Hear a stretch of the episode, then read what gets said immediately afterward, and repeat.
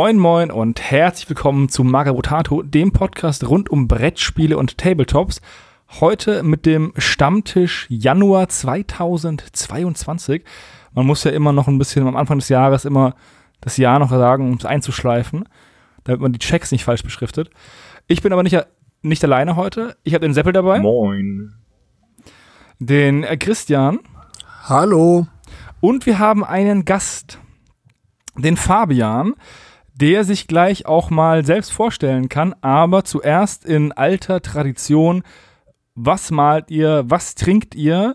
Und Christian, fang mal an. Ja, ich fange endlich wieder mit Malen an. Es geht ja nicht an, dass ich jetzt die ganzen letzten Stammtische eigentlich kaum gemalt habe. Ich habe jetzt einige Freebooters Feldmodelle grundiert und vorbereitet und mache auf die jetzt eben Hautton rauf. Also Fleischfarbe und äh, ein bisschen Goblin-Grün, um meine letzten Goblins noch fertig zu bekommen. Und was trinke ich? Ich trinke heute etwas sehr Ungewöhnliches und zwar, weil ich zu wenig Eiswürfel hatte, trinke ich eine viel zu warme Mischung aus Cola Zero, Mountain Dew und Rum ähm, weil wir noch den Sirup übrig hatten und im Kühlschrank sonst nicht mehr viel zu finden war.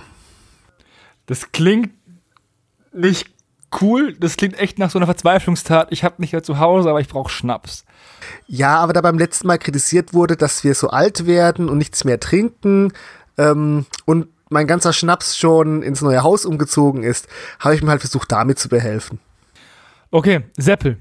Seppel, ja, Seppel malt irgendwie gar nichts, weil das hatte ich ja schon mal festgestellt, äh, das kriege ich nicht hin, mich aktiv zu beteiligen und gleichzeitig zu malen. Ich höre dann irgendwie mehr zu, als dass ich selber was sage.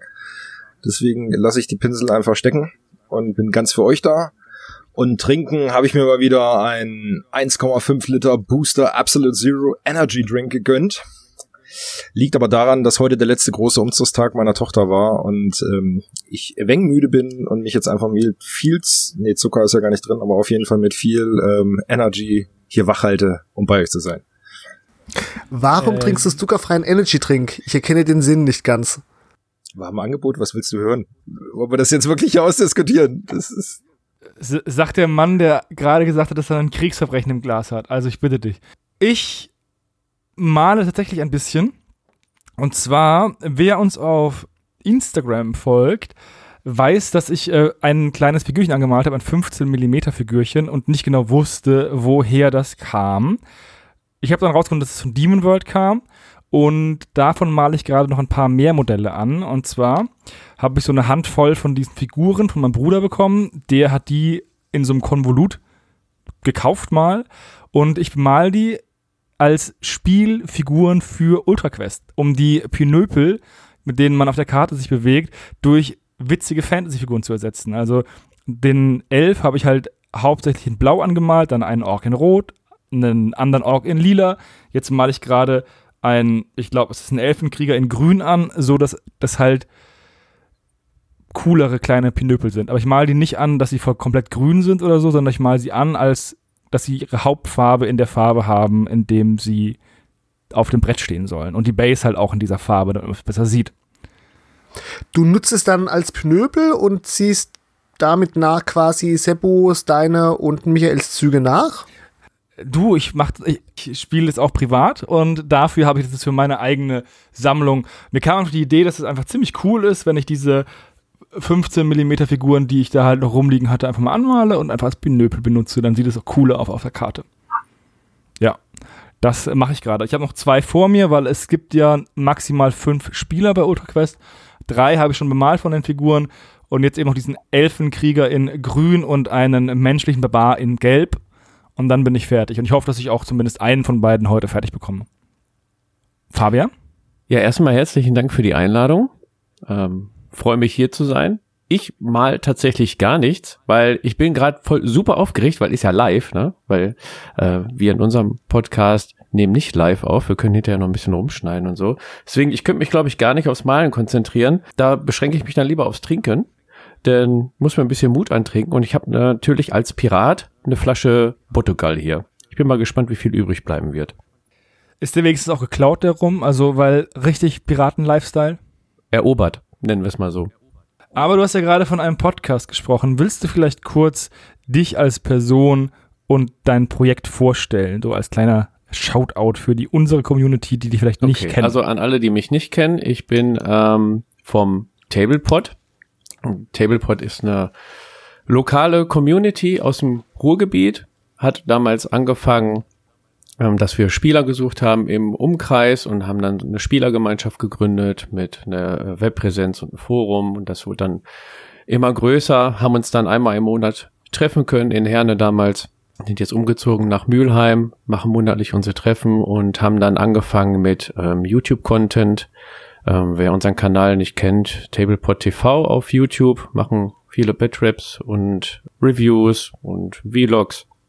Genau, und dann haben wir, weiß nicht, ich, hab, ich höre sehr gerne Privat-Podcasts und ähm, neben Magabotato gab es noch ein, zwei andere Podcasts und ich hatte auch mal Lust, das auszuprobieren.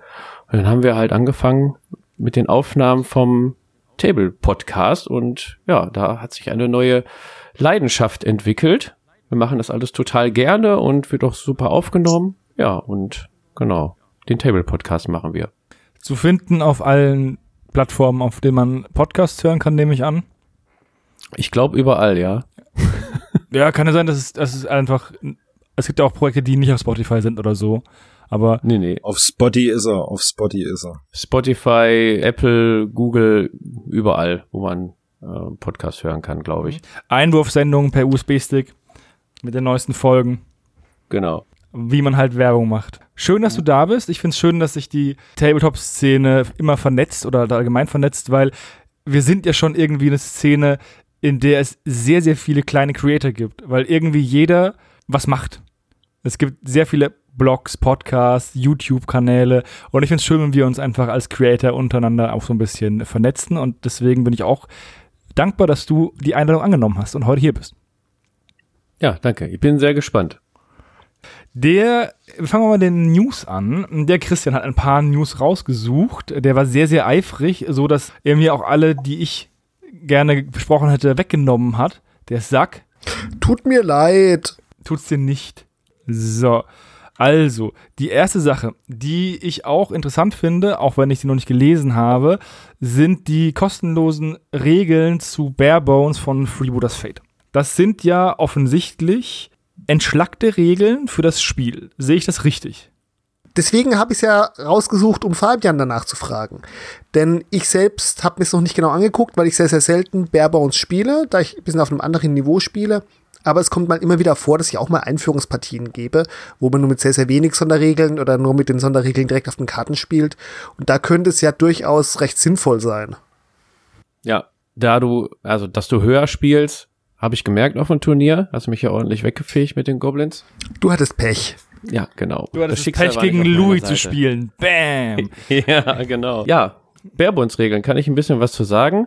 Und zwar gibt's die eigentlich schon ein bisschen länger bei äh, Freebooter Miniatures und zwar auf der Plattform Wargame Vault. Da gibt's eigentlich auch alle ähm, Regelwerke als PDF-Version zu kaufen.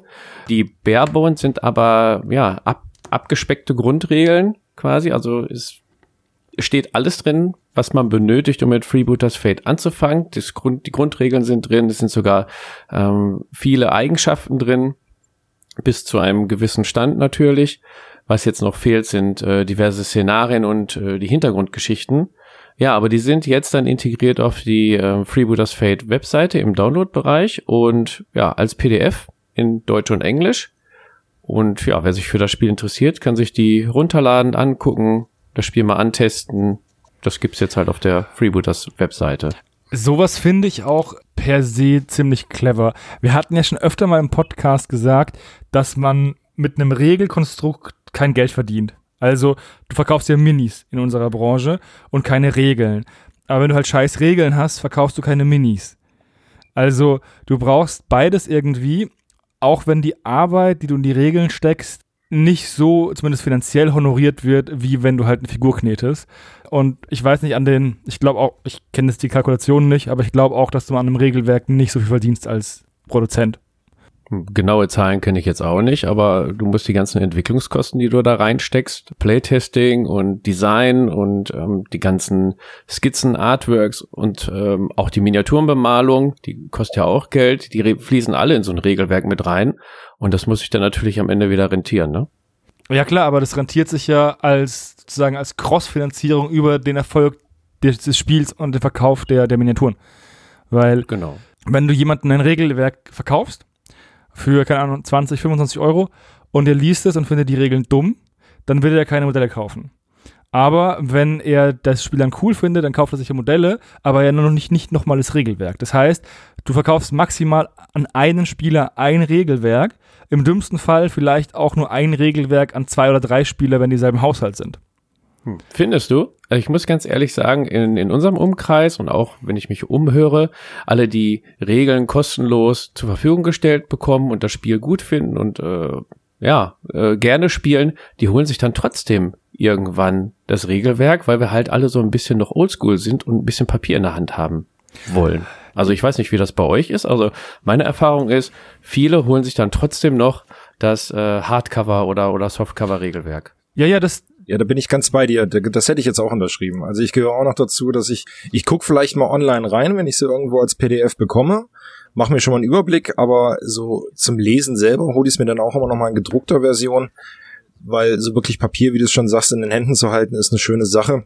Man kann es überall, natürlich kannst du die PDFs auf dem Handy auch überall mit hinnehmen, aber ich habe das Ding einfach dann trotzdem gerne dabei und schlepp's durchs Haus vom A nach B. Also ich, ich, ich habe die auch meistens nochmal in gedruckter Version. Ja, da untersch das unterschreibe ich auch, aber das war auch nicht mein Punkt. Mein Punkt ist, dass du halt nur maximal ein Regelwerk pro Person verkaufen kannst, aber gefühlt unendlich viele Minis. Also das, auch wenn das, auch wenn das Regelwerk teurer ist als oder wenig Gewinn abwirft, ist ja die Minis, die das, das Spiel tragen. Das war ja mein Punkt. Ja, das ist okay. Das Schöne an PDFs ist einfach, dass man mit Suchen einfach schnell äh, Regeln finden kann, die man gerade ähm, braucht und nicht ewig blättern muss. Ja, aber wie Fabian gerade so schön gesagt hat, diese ganzen Kosten, die er beschreibt, die treten bei dem PDF genauso auf wie bei einem gesetzten Buch. Aber für das PDF ist man halt nicht bereit, das gleiche zu zahlen. Gut, man sagt auch, im Tabletop-Bereich sind die meisten Bücher viel zu günstig und werfen eigentlich kaum Gewinn ab. Aber wenn man sich das anschaut, bei Saga scheint es dann doch zu funktionieren, weil die konnten es sich ja leisten, ihr erstes Regelheft in mehreren Auflagen zu produzieren. Gut, es ist auch nur ein Heft, aber mh, teilweise sieht es aus, als würde man dann langsam doch in vernünftigen Buchpreisen ankommen. Ja, auf jeden Fall geben die Leute ungern Geld für PDFs aus, weil sie irgendwie das Gefühl haben, dann nichts von Wert zu haben. Das ist aber auch bei E-Books allgemein so, also bei Belletristik oder so. Wenn dann ein E-Book mehr als 4,99 kostet, fühlen sich die meisten schon abgezockt. Die zahlen halt ihre 10, 15 Euro für einen, für einen äh, Paperback oder so ein Softcover, aber niemand würde halt nur irgendwie 4,99 Euro für ein, also oder das Buch so kaufen, was totaler Schwachsinn ist, weil es steht dasselbe drin. Es ist ja nicht, nicht die Darreichungsform ist ja das Beste für das, sondern der Inhalt, die Regeln sind ja das Wichtige. Da verstehe ich die, die Menschen nicht ganz so. Aber ich finde es immer clever, kostenlosen Content, in dem Fall die Regeln, anzubieten, um halt den Leuten die Möglichkeit zu geben, sich in das Spiel reinzufuchsen, sich mal ein bisschen auch vielleicht zu proxen oder so. Bei Freeboot ist es vielleicht ein bisschen schwieriger, weil man auch die Karten braucht und keine Würfel hat, weil die meisten von uns haben ja genug Würfel zu Hause, um irgendwie ein Spiel zu spielen. Aber ähm, trotzdem ist es halt gut, dass man es mal ausprobieren kann. Auch vielleicht mit Figuren, die nicht zum System gehören, um mal ein Gefühl zu bekommen für das System. Genau, im Barebund sind ja, ist ja auch die, die Karten sind ja dort auch beschrieben, mit den Attributen, wie das funktioniert. Ich meine, du hast dann keine Karten, um Testspiel zu machen, aber du kannst dich in die Regeln einlesen und quasi theoretisch schon mal feststellen, ist das was für mich oder nicht. Wenn du wirklich Bock drauf hast, dann kannst du dir auch einfach ein Kartenspiel nehmen und dann einfach sechs Karten nehmen von dem Kartenspiel und dann ordnest du halt jedem diesen Karten eine Trefferzone zu und dann probierst du es halt aus. Also das geht ja auch. Ja, gut. Wobei der eigentliche Punkt ist ja nicht die Trefferzonenkarten sind, sondern eher der Kartennachziehstabe, den man braucht, speziell aus dem Kartendeck, weil dessen Verteilung weiß man nicht, wenn man sie nachgezählt hat. Also dass einfach die 5 und die 6 häufiger sind als die Zweier und die Zehner und es damit eine schöne Gaußkurve gibt. Ich habe es noch nie nachgezählt. Ich wüsste es auch nicht, muss ich ganz ehrlich sagen. Ja, es ist einfach eine genaue Gaußkurve, also beziehungsweise eine Binomialverteilung, also die Annäherung an die Gaußkurve. Jetzt mal eine andere Sache, die ich einfach gerade spontan eingefallen ist. 2020 war ja mal angekündigt, irgendwie mal ein Kickstarter neuer für, für Freebooters Fate. Äh, oder zumindest hat, hat sich das Gerücht rumgesprochen, dass es einen geben sollte für die englische Variante. Hm. Hat sich da irgendwas mal bewegt und gibt es da irgendwie mal Informationen? Ich meinte, das wurde beim letzten Radio Longfall angesprochen oder wird beim nächsten angesprochen. Prinzipiell kann ich sagen, dieses Jahr äh, startet die englische Version durch. Ähm, wurde auch schon angekündigt im Freebooters Feld Livestream. Ähm, ja, das mit der englischen Version gleichgezogen wird. Die ist ja noch auf dem Stand der ersten Edition. Und der angekündigte Kickstarter, um das durchzusetzen, der findet nicht statt. Das zieht Freebooters dann jetzt so durch. Aber dass es dieses Jahr einen Kickstarter geben wird, das ähm, ist immer noch Tatsache. Nur nicht der angekündigte. Ui, ich bin gespannt. Ja, aber dazu dann die Tage mehr. Ja, ja, das ist also, der, der erscheint ja am 5., der stammte am 5.2. und eventuell erscheint ja dann Radio Longfall früher. Genau, wir wollen ja auch nichts vorwegnehmen. Dann habt ihr schon vielleicht gehört, was jetzt hier angeteasert wurde, aber okay. Ich bin auf jeden Fall gespannt, weil es bewegt sich ja eine, eine ganze Menge zurzeit auf Longfall. Es gibt ja auch einen, in den Neuheiten für Januar auch eine neue Starterbox für den, für den Kult. Die hat der Christian ja auch rausgesucht. Wir haben wieder alle News vom, vom Brückenkopf gerippt. Danke dafür, dass ihr euch die Newsarbeit macht. Also ich muss sagen, dass mir der neue Starter ausgesprochen gut gefällt. Also ich finde die Modelle alle sehr cool von, der, von den Posen und auch die treffen ziemlich genau den Charakter des Kults, wie ich finde. Ja, vielleicht regeltechnisch ein bisschen was dazu von meiner Sicht. Das ist halt nicht so ein Kultstarter, wie es den davor gab, wo der Anführer ähm, sich halt auf die Anrufung von Loas ähm, spezialisiert hat, also ein Mystiker. Denn das ist jetzt eine Starterbox, wo die Anführerin Sophia keine Mystikerin ist. Ähm, da, das bietet dem, dem Kult da mal die Möglichkeit, ähm, auch eine Mannschaft aufzustellen, ganz ohne Loas. Weil bisher hatte der Anführer immer, der war immer Mystiker und hatte dann Loas mit dabei. Wir haben aber noch in der, in der Starterbox den, ich kann die alle nicht aussprechen, für, äh, entschuldigt, Elea Lelut, glaube ich, heißt er, oder wird ausgesprochen. Der bringt eine. Trink nochmal einen Schluck, dann geht's besser. Moment, ja, mache ich, mach ich sofort. Lass ich mir nicht zweimal sagen. Elektrolyten sind diese Dinger, die man braucht, wenn man so viel rumgetrunken hat.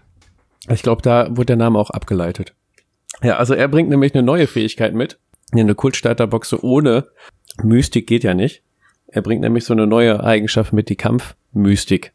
Die ähm, ja, triggert quasi, wenn du, wenn du einen erfolgreichen Treffer hast im Nah- oder Fernkampf, je nachdem welcher Charakter die Fähigkeit hat, dann bekommst du eine ähm, kostenlose freie Loa-Anrufung quasi. Aber die ist dann halt gekoppelt an erfolgreichen Treffer.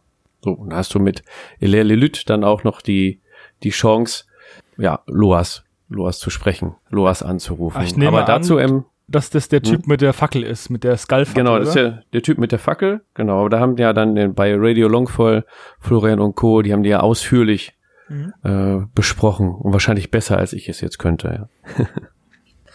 man sollte nicht vergessen, also mit dem Kampfmystiker, man spart sich halt gewissermaßen eine Aktion für die Anrufung. Richtig, ja. Also das ist so die gleiche Mechanik wie beim Sturmlauf oder beim Sturmschuss oder beim Seitenhieb. Mach eine Aktion und du kriegst eine Aktion nochmal frei dazu. Aber halt nur mit einer Anrufungskarte, aber mit dem Boden des Kultes kann das ja ganz gut funktionieren. Genau. Ja, ganz generell kommen beim Kult jetzt mit dem neuen Mannschaftsbuch da auch echt einiges Neues an Mystikern dazu. Das greift alles sehr schön ineinander und ähm, betonen sollte man auch nochmal das neue Gefolge, die Modiz das jetzt ein Gefolge mit Wurfbeilen sind, die auch noch verflucht sind und dadurch halt ja auch noch mal die Anrufung erleichtern können. Genau, äh, Sophia hat auch den Voodoo-Stab, der ist auch verflucht, zu verflucht vielleicht mal für alle Interessierten. Ja, wenn du, wenn du mit, mit der Waffe, die verflucht ist, ist halt eine Waffeneigenschaft, jemanden triffst, dann sinkt seine Verteidigung gegen die nächste Anrufung. Also wenn du dann Loa auf den, auf denjenigen sprichst, äh, kann er sich schlechter dagegen verteidigen ist auch mal äh, eine ganz nette Sache, seine ganzen Loas durchzubekommen in einem Spiel. Ich äh, finde es immer so schön, dass der Kult immer sozusagen so Arsch voll Sonderregeln kommt, dass du eigentlich schon einen Adjutanten brauchst, der dich berät, so einen Code-Trainer wie beim Football, nur für die Loas, damit du die alle, an das du alles erinnerst. Ansonsten vergisst du die Hälfte. Ja, geht, ne? Also der, der Kult ist ja generell eher äh, nichts für Anfänger, sondern äh, anspruchsvoller. Allerdings Ja, es gibt auch viele Sonderregeln bei Freebooters Fate, aber du musst immer bedenken, du spielst im Schnitt mit 500 Dublonen. Das sind so sieben bis elf Modelle, wovon meistens auch viel Gefolge ist. Und da musst du dir gar nicht so viele Sonderregeln merken. Also im Prinzip kriegst du auch einen Kult recht schnell flüssig gespielt. Ja, und dann gibt es natürlich das gute alte Lernen durch Schmerz. Wenn du es halt verkackt hast, wird es dir normalerweise nicht mehr so oft passieren die nächsten Male. Richtig. Ich löse mich jetzt einfach mal von den ganzen Regeln und gehe einfach mal direkt auf die Miniaturen ein. Ah, Ich finde die, ja, Entschuldigung. Ähm, ich finde die sehr schick, wobei der Kult nie, noch nie so meine Lieblingsfraktion war. Bei der Sophia hatte ich aber, wo ich die das erste Mal gesehen habe, sofort gedacht, hm, die könntest du dir auch irgendwo anders vorstellen. Also sie hat für mich so, so diesen, diesen Magier-Effekt jetzt nicht unbedingt für Frostgrave, aber trotzdem für irgendein anderes Fantasy-System. Also da hatte ich schon überlegt, ob ich die nicht ähm, exportiere, sage ich jetzt mal. Oder entführe, kapere, wie auch immer, in andere Systeme rein. Also so gefällt mir die von, von der Positionierung, die, schön dynamisch. Das, die wird mir auch woanders gefallen. Ja, die gefallen mir, ähm, also der gesamte Starter gefällt mir sehr gut. Ich muss sagen, dass mir von den neuen Releases ab und zu mal weniger gefällt als noch bei den alten Sachen. Aber jetzt bei den Neuheiten im Januar gefällt mir eigentlich fast alles. Ich finde nur die Affen von dieser Affenfrau ein bisschen zu statisch. Da hätte man vielleicht ein bisschen, bisschen klar, das sind diese nicht sagen, nichts hören, nichts reden, äh, Quatsch, nicht sehen Affen. Aber ich finde, die sitzen arg statuenmäßig auf ihren Bases. Ja, aus denen hätte man schon noch ein bisschen mehr rausholen können. Ich, ist halt das Problem, immer wenn sie beim Livestream erstellt werden, ich weiß da nicht dabei. Aber im Generellen ist Miss Monkey Penny eine sehr gute Ergänzung für die Piraten. Und wie so vieles andere aus dem Mannschaftsbuch, die wird einiges durcheinander wirbeln. Da freue ich mich schon drauf, weil da werde ich mich ziemlich umstellen müssen. Ja, ich muss auch hier einfach zugeben, ich bin zurzeit auch, weil ich jetzt schon länger nicht mehr gespielt habe, seit letztem Herbst wieder, weil man dann ja wieder so hohe Inzidenzwerte hatte, dann konnte man sich nicht treffen, dann gab es Auflagen und 2G Plus, dann gab es keine Tests mehr zu kaufen und jada, jada, jada.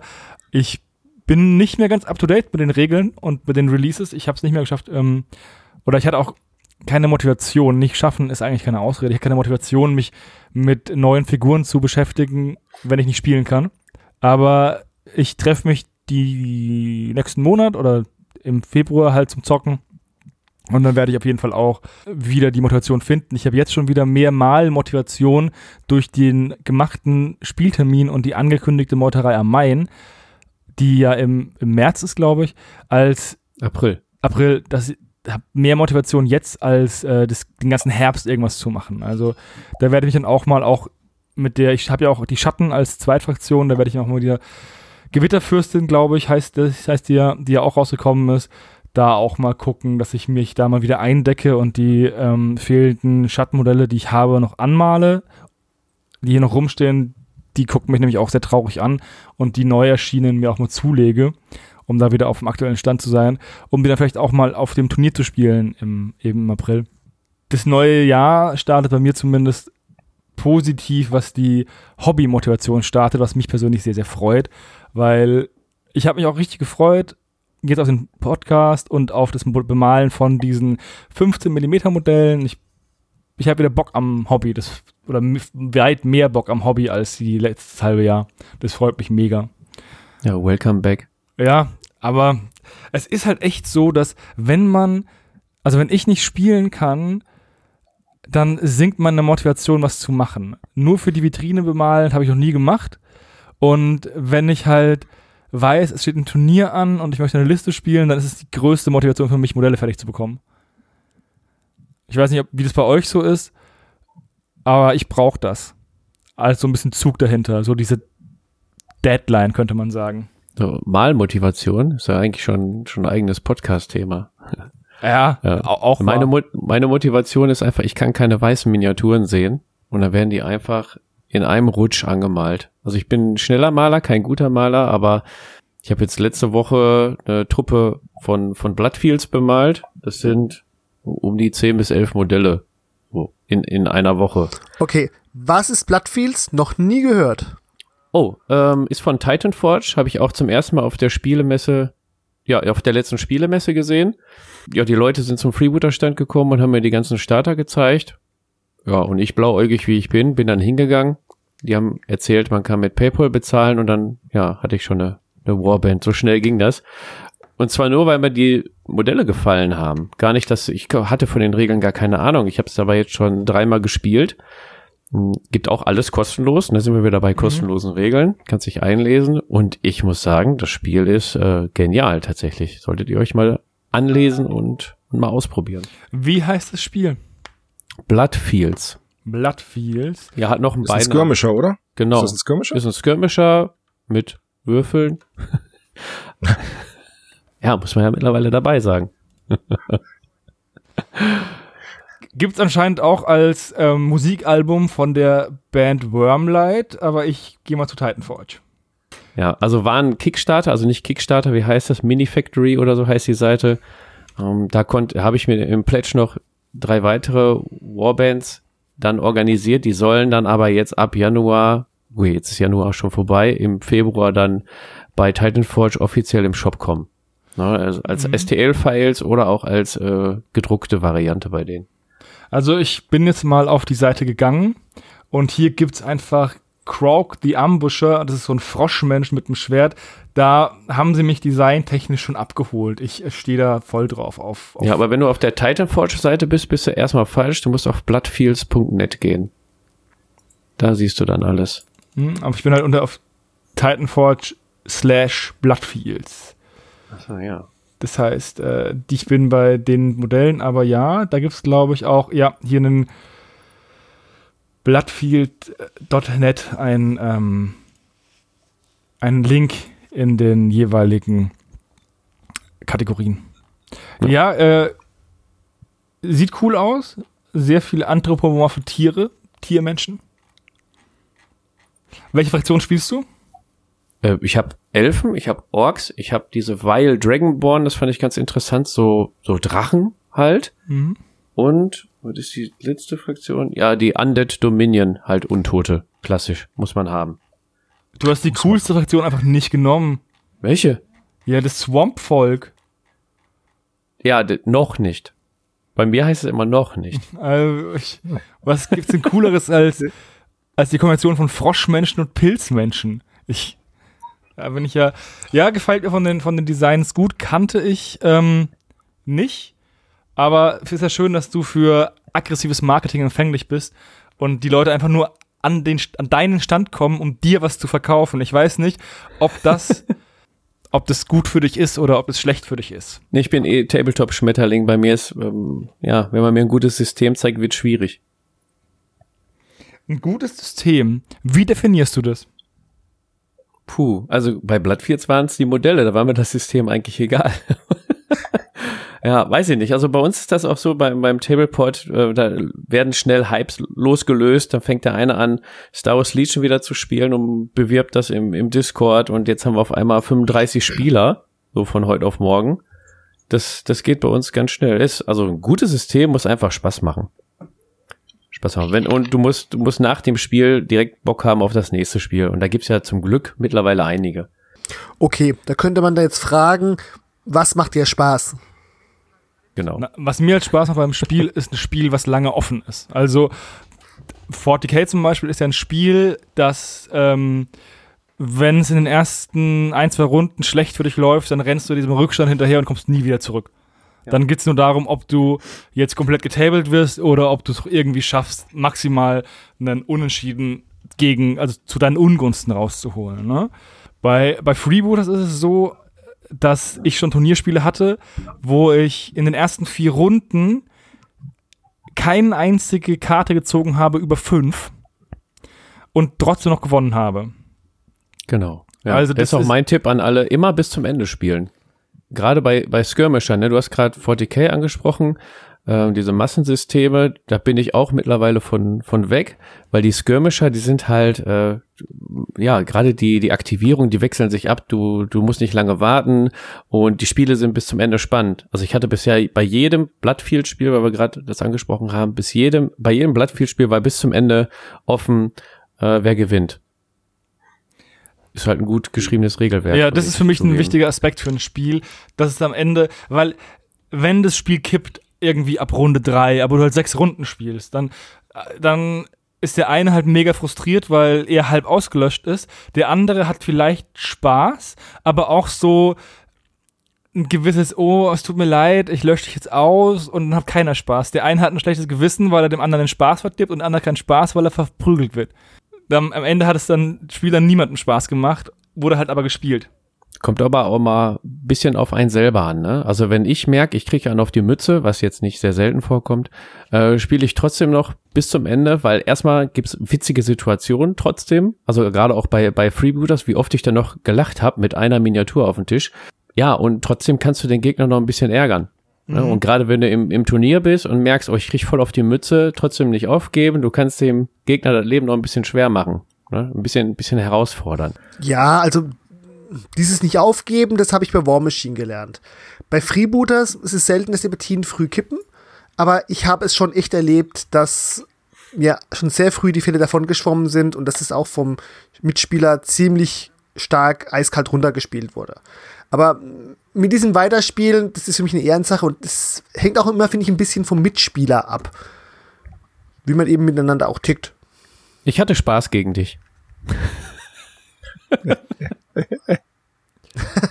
Die Partie scheint dir nachzuhängen. Ja, ich glaube, das war das, das, Wurdest das einzige Spiel. Ja, ich habe halt alle 14 Szenariopunkte aus ihr rausgemolken und noch echt überlegt, ob ich noch das letzte Modell nicht rausnehme oder lieber die Punkte Also die hole. erste Runde war noch gut, danach hatte ich keine Chance mehr. Ja. Aber hat Spaß gemacht. Ja, du hast meine rechte Flanke gut zum Fliegen gebracht, aber hast dich halt gewundert, dass die wieder zurückkommt. Aber dass da ein bisschen der Trick von der Mannschaft auch ist. Ja, aber ist egal, es gab ja genug rum. Ne? Ja. Ja, es war auf jeden Fall eine sehr spaßige Partie und wen das interessiert, wir haben die ganze Partie auch noch mit ihren Highlights im Blog bei uns beschrieben. Mhm. Aber du hast ja vorhin schon gesagt, sowas wie ähm, Malmotivation und was macht ein gutes Spiel aus? Abseits von Regeln und Modellen ist auch eigentlich fast schon ein eigenes Podcast-Thema. Wenn wir das hier anführen, dann sind wir noch Stunden beschäftigt. So, dann könnten wir den, den Freebooter Fate Block einfach mal beenden mit der letzten News, die auch der, der Christian rausgesucht hat, nämlich die neue Auf zu neuen Ufern-Kampagne, die wieder angekündigt wurde. Ja, neues Jahr auf zu neuen Ufern, wobei jetzt diese Kampagne von Freebooter Miniatures da auch nur für mich ein Beispiel ist, weil es genauso ja auch wieder mit der Saga Herschau läuft oder auch mit der GW-Aktion Neues Jahr, neue Armee. Wobei so der Unterschied ist, bei Freebooters und bei äh, Stronghold muss man einfach nur ein bestimmtes Figurenkontinent im Monat malen und nimmt dann an einem Gewinnspiel teil. Wird halt am Ende eine bemalte Armee oder eine ganz, ein paar bemalte Banden haben. Während es bei GW so ist, man muss in einem bestimmten Zeitraum eine bestimmte Summe ausgeben, ich meine 75 Euro. Und dann werden weltweit 25 äh, Kunden aus diesem Pool gezogen, die eine neue Armee-Starterbox bekommen. Das wird sich wieder richtig ausgehen hier. 25 was? 25 Startboxen, wenn ich ihn richtig verstanden habe. Also 25 Startboxen werden unter den Leuten verlost, die bis dahin und dann das Geld ausgegeben haben. Hä? Das ist ja so super. Mindestbetrag 70 Euro, okay, das geht ja noch. Aber trotzdem. Ja, also was man sich im Vergleich während der Kampagne an neuen Freebooters-Modellen oder Saga-Modellen kaufen würde oder Deadman Sand-Modellen, geht das. Es geht darum, Miniaturen zu verkaufen und GW ist da einfach wieder mal super ehrlich, aber auch super plump dabei. Mir geht's eher darum, dass diese ganzen Aufbaukampagnen eher so ein bisschen an mir vorbeilaufen. Inwiefern laufen die an dir vorbei? Naja, es ist einerseits so diese Sache aus Zeit- und Lebenssituationen und andererseits, wie das Reglement ist. Einerseits, es ist toll, dass sich jetzt alle Leute im Januar drauf freuen, neue Modelle zu malen oder eine neue Armee anzufangen. Das funktioniert so bei mir nicht. Zum anderen sind wir jetzt gerade bei Freebooters die Restrik Sachen ein bisschen zu restriktiv, weil ich entweder mir massiv neue Figuren kaufen müsste oder ich nicht die Miniaturen malen kann, die ich will, weil was ich jetzt Bock hätte, wären Piraten zu malen. Ich habe aber schon sehr viele Piraten und ich würde es niemals schaffen, so viel Gefolge anzumalen. Ja, wenn ich jetzt hier vor mir schaue, da steht einiges an Gefolge, auch weil ich ein bisschen was umgebaut habe, mhm. weil mich zum Beispiel keinen weiblichen Cuchillo gibt und ich meinen alten Cuchillo verloren habe. Und da kommen auch schöne Sachen dabei, wenn Spezialisten das hinbekommen, auch Anführer. Aber ich würde es halt nicht schaffen, mich an diese ganzen Restriktionen zu halten. Und es nervt mich so ein bisschen. Und deswegen lasse ich es eher sein oder freue mich drauf, mich nächstes Jahr ja, mal so Ziele vorbereiten zu können. Ich sag mal was zu der starren Regelung. Das kommt vielleicht so rüber. Ich sehe es bei Stronghold und bei Freebooters so, du hast keinen Kaufzwang. Du kannst ja auch das nehmen, was du vorrätig hast. Jetzt ist bei dir gerade die Situation ein bisschen blöd mit den, mit den Piraten. Allerdings haben beide ja auch äh, die Option, und ich denke mal, darauf spielt das auch äh, hin, dass du Monat für Monat was auch gewinnen kannst. Also du kannst ja für einen, für einen bestimmten Monat kannst du bestimmt mit deinen Piraten die Voraussetzungen erfüllen. Und dann hast du nämlich die Chance, ähm, ne, was war das? Ein Resin Master oder so zu gewinnen. Also eine der ersten gedruckten Figuren, bevor die dann in Massenproduktion gehen. Das ist bei Freebooters so. Bei Stronghold gibt's auch, glaube ich, auch monatlich Miniaturen zu gewinnen. Also ein bisschen kannst du ja auch was gewinnen. Aber der Hintergedanke zwischen äh, bei den ganzen Aktionen ist ja nicht, klar, ein bisschen auch, ein bisschen was verkaufen, aber im Prinzip geht's eher darum, bemalte Figuren auf den Tisch zu bekommen. Also ich kann da jetzt bei Freebooters äh, sprechen.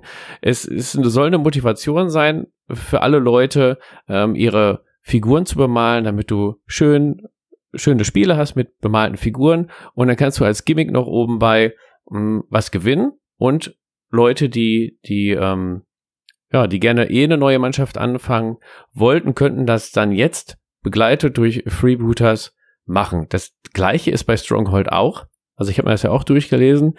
Die, die machen das nach demselben Prinzip. Du kannst auch, wenn du jeden Monat die Aufgaben erfüllt hast, kriegst du auch bei Stronghold und bei Freebooters kriegst du 20% Gutscheincode. Ist ja auch schon mal eine, eine gute Aktion auf, auf einen Einkauf. So, und bei Games Workshops ist es aber so, so wie ich das gelesen habe, du musst auf jeden Fall was kaufen. Du kannst nicht, ja, Vorhandenes nehmen. Und da unterscheiden sich die drei Aktionen, die du hier rausgesucht hast.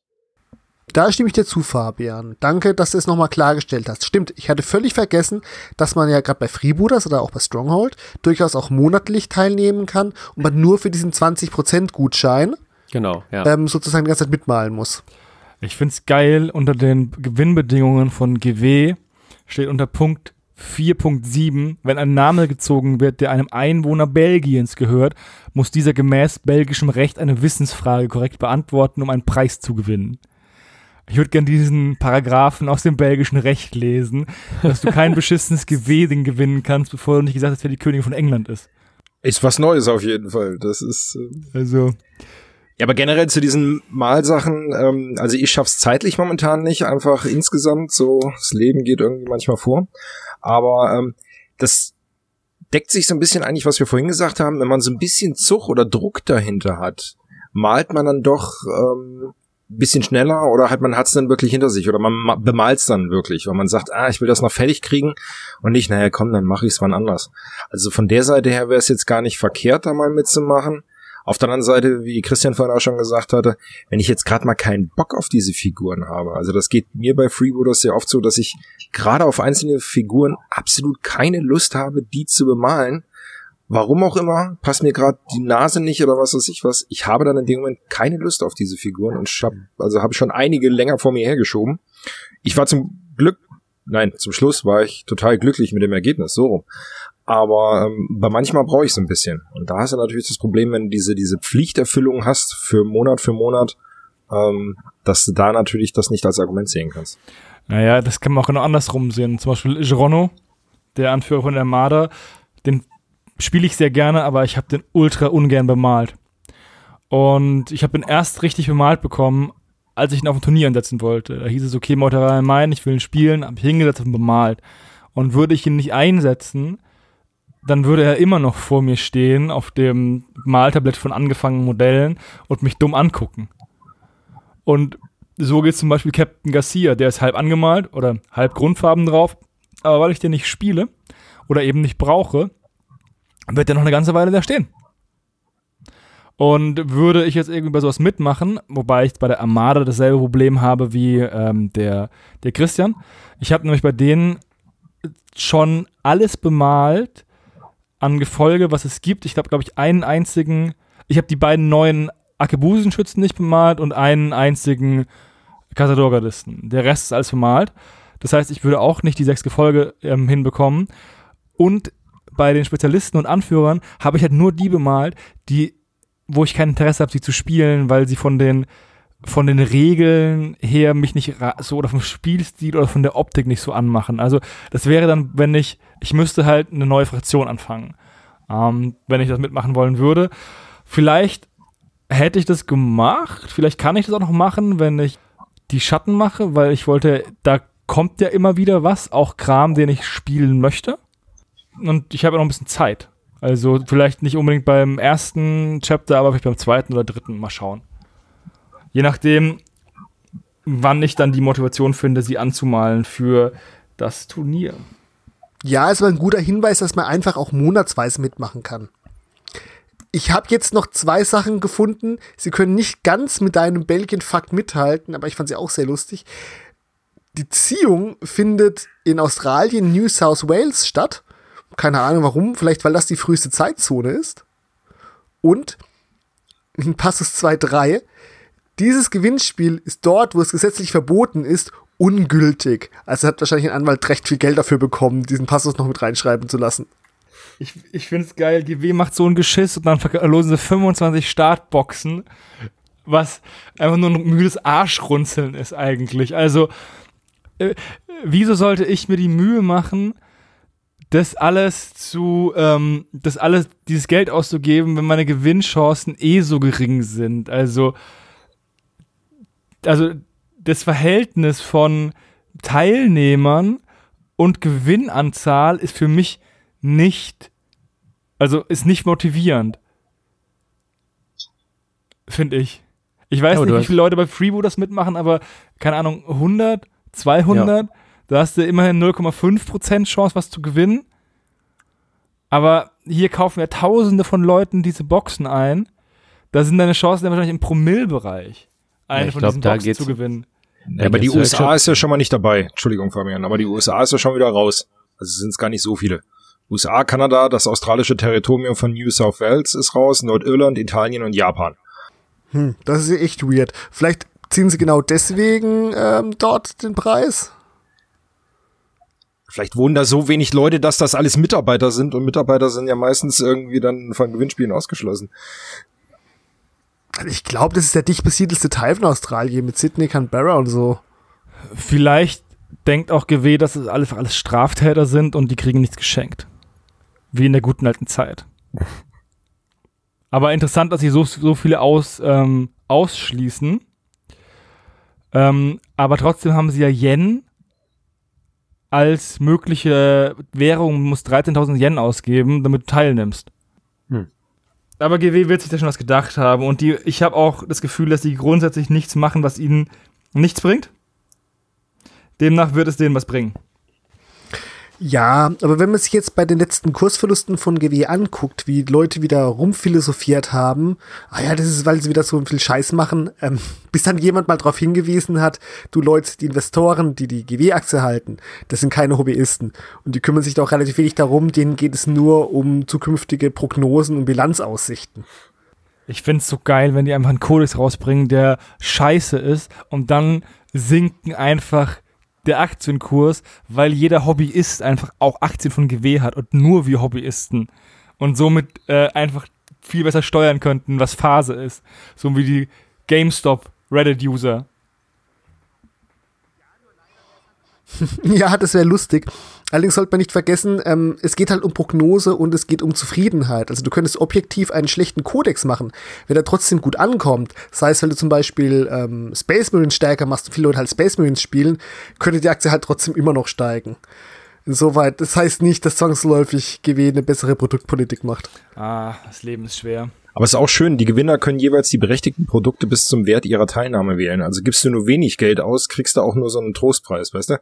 Wirfst du nur einen Pfeil auf die Luftballons und bringst ihn zum Platzen, darfst du dir aus der Krabbelkiste was aussuchen, nimmst du 20 Pfeile und machst die ganze Wand platt und darfst einen großen Kuschelbären mitnehmen. Wenn du gezogen wirst. Das ist auch schön. GW ist einfach, sind einfach die besten. Aber wo wir gerade bei unbeliebten Fraktionen sind, die Tau bekommen einen neuen Kodex. Ja!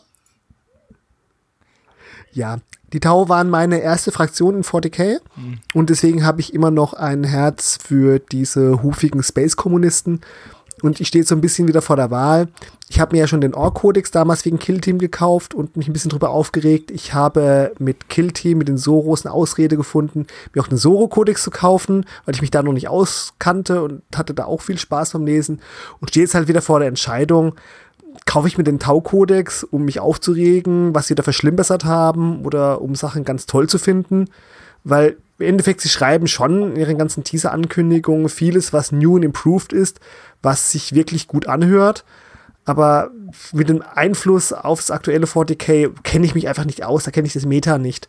Und wie schon gesagt, ich werde ja eigentlich keinen 40k mehr spielen Bu- wollen. Hat mein Bruder auch immer gesagt, dass er kein 40k mehr spielt. Jetzt spielt er es wieder. Die Tau reizen mich als Fraktion am wenigsten, obwohl ich sie eigentlich ähm, visuell auch recht ansprechend finde. Aber die sind halt auch irgendwie so ein, so ein Stiefkind, was nicht so beliebt ist bei GW anscheinend wie die Posterboys und deswegen nicht so viel Liebe bekommen. Wäre schön, wenn die, wäre schön, wenn sie Liebe bekommen. Das Problem ist nur, jede Fraktion, die Liebe bekommt von GW, ist dann automatisch so krass imbar, dass es nervt. Oder zumindest war das früher so. Ich will mich jetzt nicht aus zu weit aus dem Fenster lehnen. Ja, also genau damals, als ich meine Tau verkauft hatte, 2013, hatten die auch gerade einen neuen Kodex bekommen. Und das, mit dem fühlten sich die Tau nicht mehr einfach nach, für mich nach Tau an. Und äh, dem Zug habe ich dann auch da gleich meinen, den Kodex und meine Orks auch gleich mitverkauft. Der Tau-Kodex ist so scheiße, ich verkaufe meine Orks. So schlecht ist der Tau-Kodex. Nein, effektiv hatte ich zu dem Zeitpunkt jetzt schon drei Jahre kein 40k mehr gespielt und es hatte da ein anderes System auf dem Schirm, was jetzt viel mehr Liebe brauchte, namens Freebooters Fate. Und effektiv hatte ich zu dem Zeitpunkt seit fünf Jahren quasi nur noch War Machine gespielt. Und letzte 40k-Partie, boah, außerhalb von meinem einen Kumpel lag da auch schon etliche Jahre zurück. Und ich habe einfach gemerkt, es war nicht mehr so meins. Das ist ja wenigstens dann gut investiertes Geld in Freebooters gewesen. Ja, leider bekam man nicht so arg viele Modelle dafür. Wobei ich auch nicht alles dafür ausgegeben habe. Das Schöne ist aber eben deine Wortwahl. Ich erinnere mich an Stammtisch, dass du gesagt, ich äh, spiele definitiv nie wieder 40k. Und jetzt waren wir schon bei vermutlich. Also man nähert sich an, mal gucken. Liebe Community, wir warten jetzt noch vier Monate oder so, mal gucken, was er dann erzählt. Wir sprechen uns wieder, Christian. Ja, mal schauen, wie sich das entwickelt. Also tatsächlich war es ja so, im August-Podcast haben mich ja Tobi, Seppo und Markus mit Killteam angefixt. Und ähm, das hat mich dann ja auch so ein bisschen, ja, ein bisschen weich gemacht. Vorher hatte ich über Jahre diesen, ja, diese, ich sag mal, diese selbstquälerische Tendenz, immer wieder mal auf die GW-Seite zu gucken, mir anzugucken bei den Org-Modellen, was ist da, was haben sie Neues gebracht und was ist nicht mehr verfügbar. Und oh, welche Modelle haben sie immer noch, die seit der zweiten Edition nicht ersetzt wurden und die für mich ein klarer Grund war, nichts mit 40k zu tun haben zu wollen gerade. Die Buggies. Ja, genau die. Naja, und durch Killteam habe ich mich wieder angefangen damit zu beschäftigen. Ähm, es sind ja nur ein paar Modelle. Ich hatte ja noch ein paar Modelle rumliegen und habe mich halt damit angefangen, wieder mit der ganzen Sache auseinanderzusetzen. Und in dem Zuge habe ich dann halt auch wieder auf Ebay Orks bestellt. Ich habe mir den neuen Ork-Kodex, der dann um den Dreh rum dann auch rausgekommen ist, dann äh, gekauft. Wie schon gesagt, ich hatte dann die Ausrede, ein paar Soros mir anzuschaffen und dann auch einen Soro-Kodex zu kaufen. Und das war ja alles schön und gut, aber am Ende haben mich dann diese Codex auch so ein bisschen angenervt. Und zwar auch zu einem guten Teil, weil der Schriftsatz so unmöglich klein geraten ist. Ich mag, wie der Christian als Grund, nicht 40k zu spielen, anführt, dass der Ork-Kodex einen schlechten Schriftsatz hat. Ja, Hannes, du weißt, wenn du aus dem Englischen ins Deutsche übersetzt, brauchst du einfach deutlich mehr Wörter. Diese neuen Kodizes sind halt durchgängig gelayoutet, wirklich hübsche Bücher und um dann halt Text halt in die Textkästen zu bekommen, muss man halt die Dinger größer machen. Ich habe halt wirklich das Problem, teilweise auch durch die Hintergründe, ich kann diese Kodizes nicht mehr abends lesen. Ich lese sonst eigentlich zu jeder Gelegenheit. Aber da reichen dann meine Augen manchmal echt nicht mehr aus. Und ist auch anderen Leuten aufgefallen schon. Brauchst du eine Lupe? Ja, ich glaube, dafür bin ich dann auch zu stolz. Nein, aber ich glaube, wenn ich mir so die Kodizes anschaue, die sprechen mir jetzt ein bisschen mehr an als die zur Zeit in der sechsten Edition, aber letzten Endes sind da jetzt so viele Sachen, so viele Optionen reingekommen, dass 40k kein Spiel ist, wo ich mich so einfach reinfinde jetzt mit den ganzen Optionen und Stratagems. Vielleicht, wenn mein Neffe mal irgendwie ein bisschen Lust hat, dass man da locker ein paar, dass man da ein paar Modelle wegwürfelt, dass ich mich da vielleicht reinfinde in ein paar Jahren. Aber ich sehe aktuell nicht, dass ich dieses Spiel wirklich spielen will. Ich finde es trotzdem schön, dass du immer weiter weg von dem nie mehr in, ja, wenn mein Neffe das dann spielen möchte, bin ich dabei gekommen bist. Also GW kriegt wirklich jeden. Es ist, es ist echt einfach ein, ein Lockruf, dem irgendwie am Ende kein Hobby ist, ähm, widerstehen kann. Ja, es ist halt GW. Sebo hat sich ja auch lang genug drüber ausgelassen.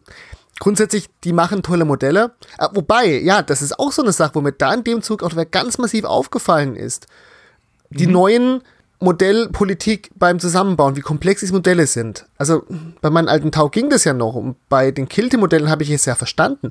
Aber gerade bei so einem Einsteigerprodukt wie dieser einen Space Marines Necron Box, dass ich als erfahrener Bastler da kein Modell ohne Anleitung zusammenbauen kann. Es kapiere ich einfach nicht, dass man die Dinger so unnötig kompliziert machen muss. Fabian, spielst du eigentlich 40k? Boah, ich bin die ganze Zeit im Überlegen, wie ich das formuliere. Ähm, ich spiele. Nicht mehr? Nee, also ich habe ich hab damals angefangen mit den Space Wolves 1996. Dann gab es eine lange Durchstrecke, habe dann mit der achten wieder angefangen, mit Death Guard. Irgendwie 3000 Punkte bemalt, direkt wieder verkauft, weil es dann keinen Bock mehr gemacht hat. Weil ein Problem finde ich nicht eher den Schriftsatz in den äh, Kodizes, sondern dass mit dem Kodex eigentlich auch immer eine Errata kommt. Und dann mit der Errata kommt dann direkt das nächste Erweiterungsbuch, wo dann erweiterte Regeln drin sind, die auch wieder erratiert werden. Das ist eher so mein Abturner, dass ich vier, fünf Bücher brauche, um meine Space Wolves zu spielen und drei, vier Erratas, die auch wieder hinfällig sind. So, da habe ich dann keinen Bock drauf. Was natürlich jetzt in Bezug auf den äh, Tau-Release immer, immer schwierig. Also Tau interessiert mich jetzt so nicht. Was ich ganz cool fänden würde, wäre so eine reine Crude-Armee oder Krot oder wie die ausgesprochen werden. Die soll jetzt wieder spielen können. Ja? Ja, also im Prinzip der Gedanke ist halt, dass man so einen Grot Shaper, also einen Grotweißen, als eine HQ-Auswahl nimmt und dadurch auch die normalen Grot als reguläre Einheit in vielen Sachen verwenden kann. Hm. Und ich denke aber trotzdem, das Problem ist nach wie vor, die Grot haben jetzt seit über 15 Jahren bestimmt keine neuen Modelle bekommen und halt nur mit Grot, Grotox und den Grothunden ist es halt, glaube ich, zu wenig, um wirklich variantenreich zu sein. Die haben so viel Potenzial eigentlich, ne? Also die Kroz, die haben so viel Potenzial, finde ich, dass sie das so links liegen lassen. Keine Ahnung. Ich kenne mich mit den Tower aber auch nicht aus. Nee. Schönes Volk. Ich mag halt diese Space-Kommunisten mit den Hufen. Ja, aber ich habe festgestellt bei, bei 40k, ja, ich habe 40k aber eher so aus ähm, nostalgischen Gründen habe ich da ein paar Space Wolves zusammengebaut. Spielen reizt mich nicht mehr so, weil erstmal, ja, ich tendiere, glaube ich, wie auch viele mittlerweile eher in Richtung Skirmish ähm, wo du halt immer eine Interaktion mit dem Gegner hast und nicht dieses, äh, ich schaue dem Gegner jetzt mal eine Stunde zu, wie er seine äh, Einheiten schiebt und seine Würfel wirft. Ähm, ich glaube, deshalb spiele ich eher weniger 40k und wegen der ganzen, wegen den ganzen Büchern und Zettelwirtschaften. Ja, es war schon, es gab schon schlimme Zeiten bei 40k, wo gefühlt in jeder Cornflakes-Packung neue Regeln drin waren und dass du dann so eine Schubkarre mhm. von Büchern gebraucht hast, um, um alles zu finden und auch wieder einen Anwaltsgehilfen, der dir ähm, alles hinterherträgt, ne? Ich finde es auch nicht gut. Ich mag es, wenn alle. Das ist zum Beispiel ein Mannschaftsbuch von, von Freebooters, klar. Das ist immer nur so aktuell, wie es rauskommt. Und wenn neue Modelle kommen, fehlen die halt. Aber du hast halt einen guten Grundstock von den Regeln und hast du einfach mal alle, kannst du einfach mal alles durchlesen. Ja. Kleine Korrektur dazu: Das Mannschaften 2 Buch hatte Charaktere drin, die noch nicht erschienen sind. Das heißt, beim Mannschaften 1 Buch hattest du Charaktere, die alle draußen waren Und neue, die dann rausgekommen sind, haben dir die Regeln gefehlt. Bei Mannschaften 2 Buch wurde es aber genau andersrum gemacht. Ja, aber auch trotzdem, diese Regeln werden ja irgendwann ein Ende finden, oder? Oder kommt dann gleich das Regelbuch 3, das Mannschaftsbuch 3? Wahrscheinlich. Da ist was in der Mache, da kommt dann in den nächsten Monaten was zu. Also da ist man im Hintergrund am, am Werkeln, dass man den Regeln nicht mehr hinterherlaufen muss. Aber mehr kann ich nicht verraten, sonst werde ich über Bord geworfen. Was ich jetzt aber zum Mannschaftsbuch sagen muss, ist, es sind diesmal extrem viele Sonderregeln im vorderen Teil noch mit dazugekommen. Also hat einen ganz schönen Regelteil. Das liegt jetzt auch daran, dass halt die großen Charaktere drin sind und halt auch ein paar von diesen generellen Sonderregeln der Schatten nochmal weiter ausgebaut werden. Aber das war halt beim letzten Mannschaftsbuch nicht so. Klar, beim anderen Mannschaftsbuch, da sind kaum neue Charaktere dazugekommen. Und hier sind jetzt ja nur lauter neue Charaktere. Du musst ja, bei Freebooters ist das jetzt, jetzt sind wir wieder weg von GW und wieder bei Freebooters, aber egal, freue mich drüber. Bei Freebooters ist das ja auch so, dass die Charaktere, die, die heißen nicht nur Charaktere, sondern die haben auch einen eigenen Charakter. Das heißt, die Eigenschaften zeichnen den auch aus. Und wenn du jetzt vorgegebene Eigenschaften hast und dann quasi so einen Bausatzkasten drauf, äh, draus machst, dann geht der ganze Flair, der Freebooters auszeichnet, irgendwie verloren. Na, also sind dann ähm, Eigenschaften dabei, die den Charakter richtig auszeichnen. Warte mal, habe ich ein Beispiel gerade? Keine Ahnung. Zum Beispiel beim, beim Archibald, der zum Talk Like a Pirate Day rausgekommen ist. Der hat halt das Thema äh, piratisch sprechen. Deswegen heißt er auch Archibald und hat eine Sonderregel Arr. Ja, die gab's halt vorher nicht. Die muss es halt erfinden, aber das zeichnet den Charakter halt aus. So, und dann kommen natürlich irgendwann viele neue Sonderregeln hinzu, denn die Community oder die Spieler wollen ja auch immer Neuheiten und bei Freebooters gibt's auch jeden Monat Neuheiten. Ne? Dann sammelt sich das irgendwann mal an. Aber auch da ist man im Hintergrund am, am Arbeiten. Aber das ist. Ich glaube, ich sollte noch mal was trinken, damit ja, ich mehr plaudere. Aber da würde ich gerne noch mal den Bogen zu GW zurückschlagen. Es ist ja im Endeffekt dasselbe wie GW macht. Also man bringt dauernd Sonderregeln raus. Und am Ende brauchst du halt eine Schubkarre, um alles äh, zu transportieren. Und bei Freebooters kommt halt jedes Modell mit eigenen Sonderregeln und du brauchst, hast dann halt ähnlich viele Informationsquellen sozusagen. Ich fände es halt einfach schön, klar, ähm, diese Sonderregeln geben den Charakteren einen, Special Feature, was ja auch wichtig ist, weil du kannst ja nur, du hast ja bei den meisten Fraktionen irgendwann einen limitierten Design Space. Also du die Armada braucht vielleicht nicht unbedingt noch einen Spezialisten mit Gewehr. So. Wenn da halt nicht irgendwie eine coole neue Sonderregel mitkommt. Ansonsten haben sie ja schon drei oder vier. Aber gleichzeitig machen die vielen Sonderregeln das Spiel auch spielerunfreundlich, weil man so viel nachschauen muss oder oftmals die Mannschaft des Gegners oder die Regeln des Gegners nicht kennt. So ist bei mir zum Beispiel. Und äh, aber das ist halt auch ein schmaler Grad, den man halt gehen muss, weil man kann nicht jedem Modell immer die gleichen Sonderregeln geben, aber zu viele sind auch irgendwann kacke.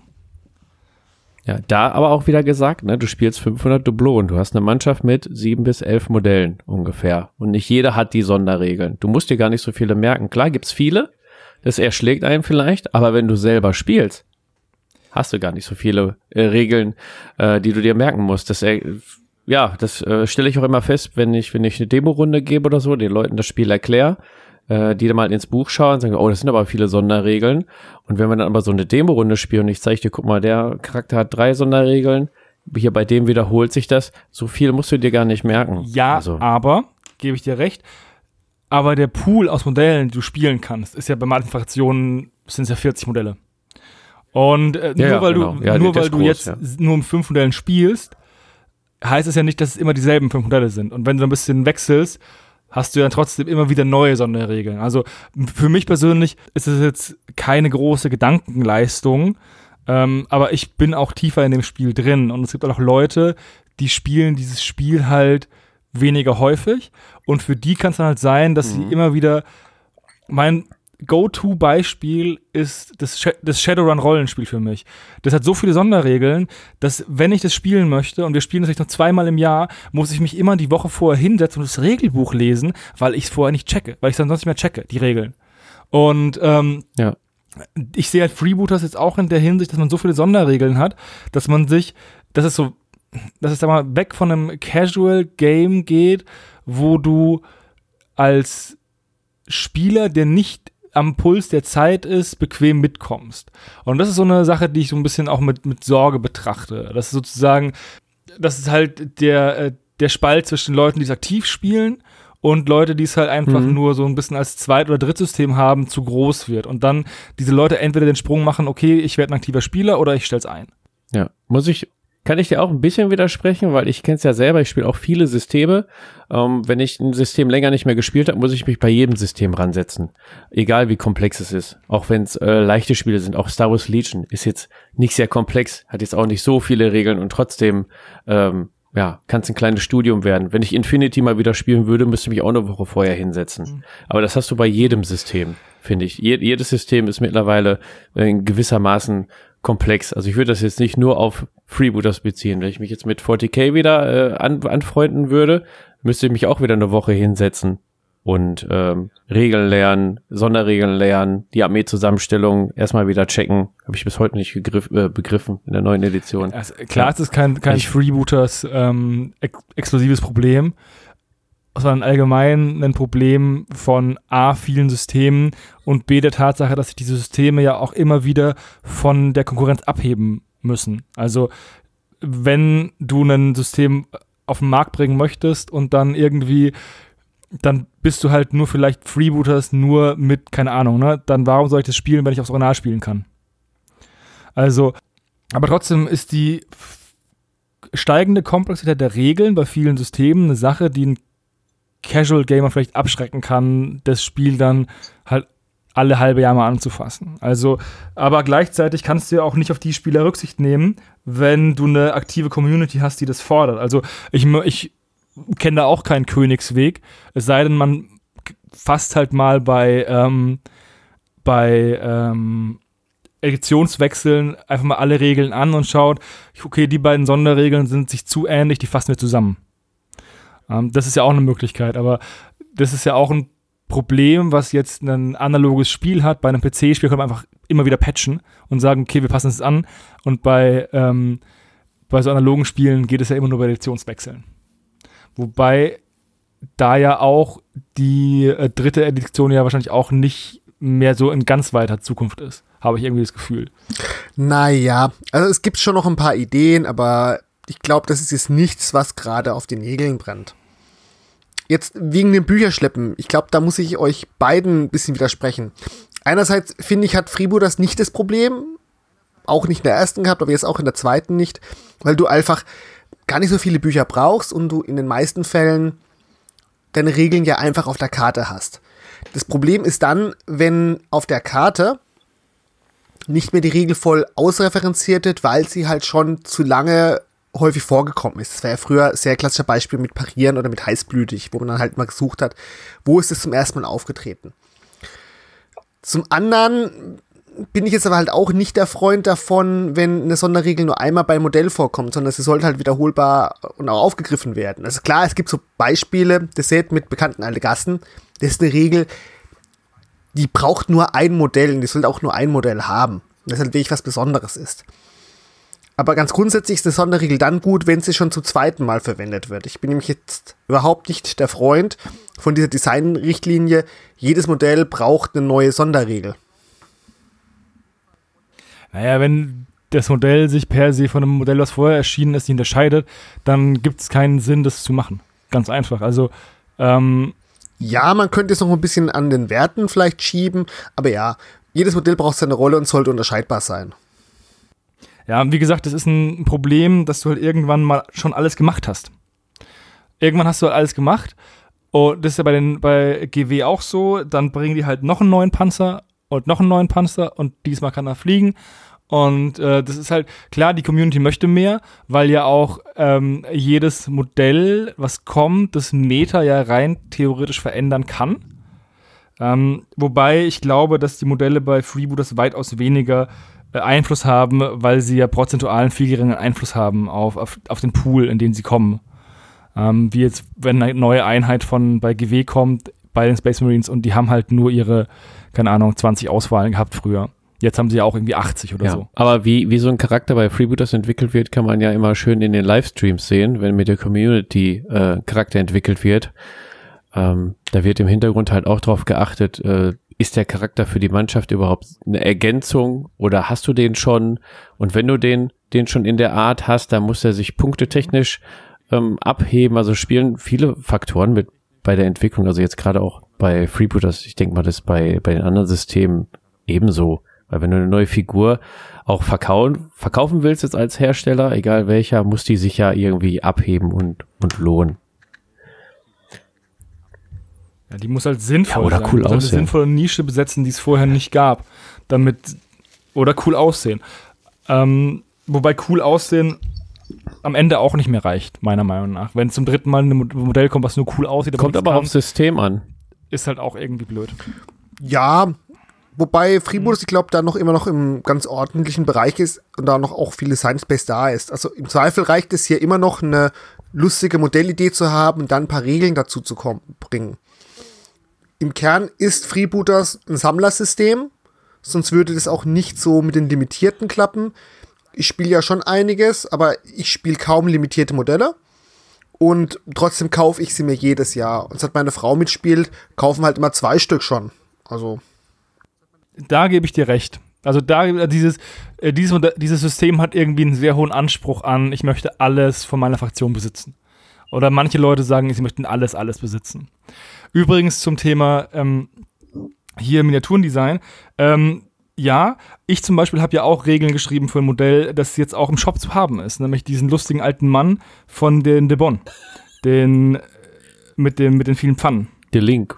Die Linkui. Ach, keine Ahnung, wie der ausgesprochen wird. die Regeln sind zu 99% von mir und wurden einfach so übernommen. Also in der Hinsicht habe ich auch schon ein gutes Gefühl, wie man Modelle halt da designt. Aber es wird halt immer schwerer, weil halt irgendwie die coolen Ideen alle schon gemacht worden sind, was ja auch schön ist. Aber die Frage ist halt zum Beispiel bei der Armada, die ich mir stelle, was für ein Modell kann man da noch gebrauchen? guck mal so im Mannschaftsbuch. Also, welche, Mili welche militärische, ähm, welche militärische, ähm, welchen militärischen Rang kann man bei so einer Sache noch bekleiden? Da muss man sich halt eher noch ein paar äh, Gehirnwindungen anschmeißen als, als früher, als halt nur, keine Ahnung, C-Modelle gab oder so. Demnach bin ich gespannt, wie es da weitergeht. Das, das neue Mannschaftsbuch ist schon draußen. ja, seit Oktober.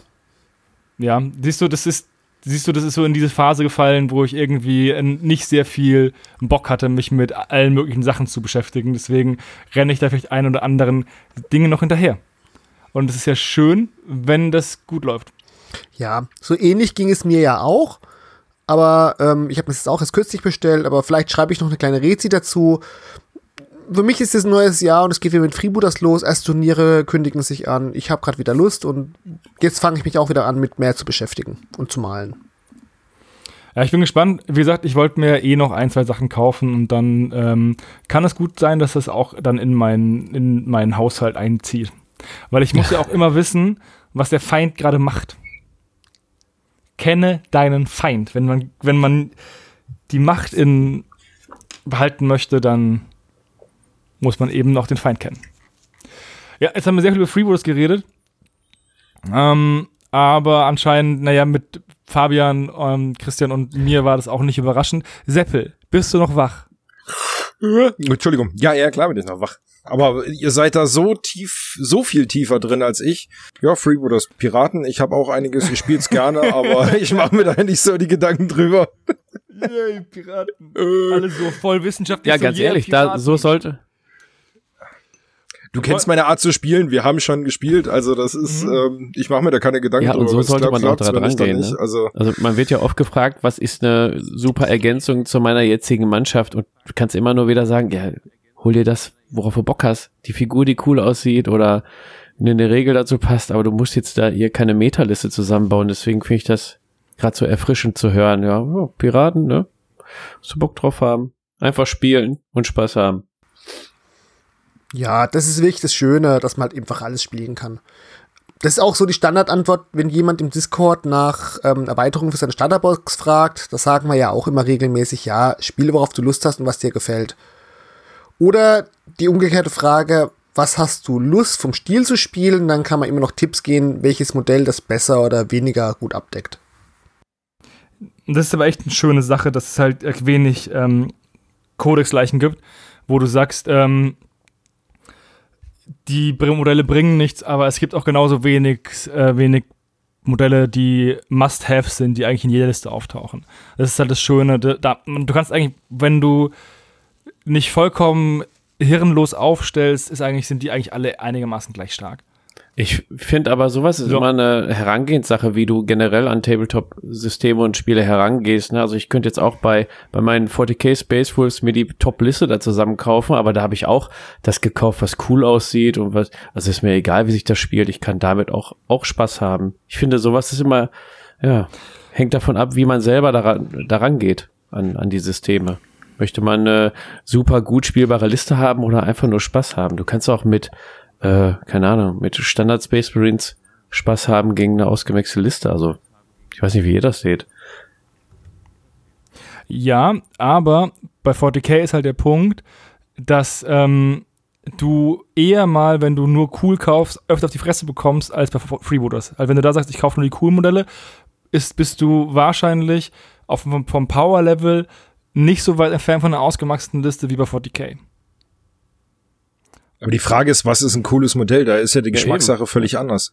Also das ist, wenn man jetzt mit diesem, na eben, also das glaube ich nicht, dass mhm. wir dieselben Modellen kaufen würden, weil wir die cool finden. Ja, also ich habe da auch mal wenig Verständnis, wenn Leute Modelle kaufen, die ihnen nicht gefallen, aber die sie halt stark finden. Wobei ich muss eigentlich ruhig sein. Ich habe da ja auch so mal ein kleines Beispiel in Freebooters. Ja, erzähl mal. Ja, Mama Galina als Goblin-Spieler. Es liegt gar nicht daran, dass das Modell mhm. so super hässlich ist. Ich finde es halt nicht so gelungen wie manches andere, sondern es liegt an der Kombination, die ich gern spiele. Mama Galina ist so im Meta ein Goblin-Modell, was ich nicht so gern habe, weil es relativ teuer und stark ist, aber was halt eine sehr gute Synergie äh, mit Chulubolo hat, weil sie seine Mutter ist und sie ein paar schöne Regelergänzungen haben, die ich sehr arbeitlich ausnutze und es halt auch sehr fluffig ist. Ich habe jetzt meinen lieben Frieden mitgemacht. Sie wird weder modelltechnisch noch im anderen mein Lieblingsmodell werden, aber ich spiele sie halt doch immer wieder.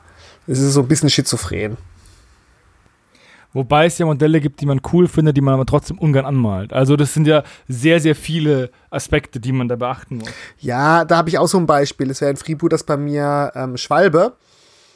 Super tolles Modell, tolle Regeln, aber das Anmalen mit diesem komischen Kopf um Kragen gar keinen Spaß. Das Schöne ist ja, du musst ja nur einmal machen. Nicht wie bei 40k, wo irgendwie zehn Modelle im Tropf sind und du dann zehnmal äh, Modell anmalen musst, das dir vielleicht nicht so gut gefällt. Zum Thema Anmalen. Christian, Army Painter. Speed Painters Pre-Order. Ja, Army Painter hat jetzt die Pre-Order für die Speed Paints rausgerückt. Ähm, das haben sie ja schon seit einer Weile angekündigt gehabt. Damit bewegen sie sich jetzt halt in dem Bereich, wo ja Gewebe sein Kontrastfarben ist oder ähm, Scale 45 mit ihren Instant-Farben. Ich kenne nur Scale 75, aber 45, aber alles gut, wir wussten alle, was du meinst.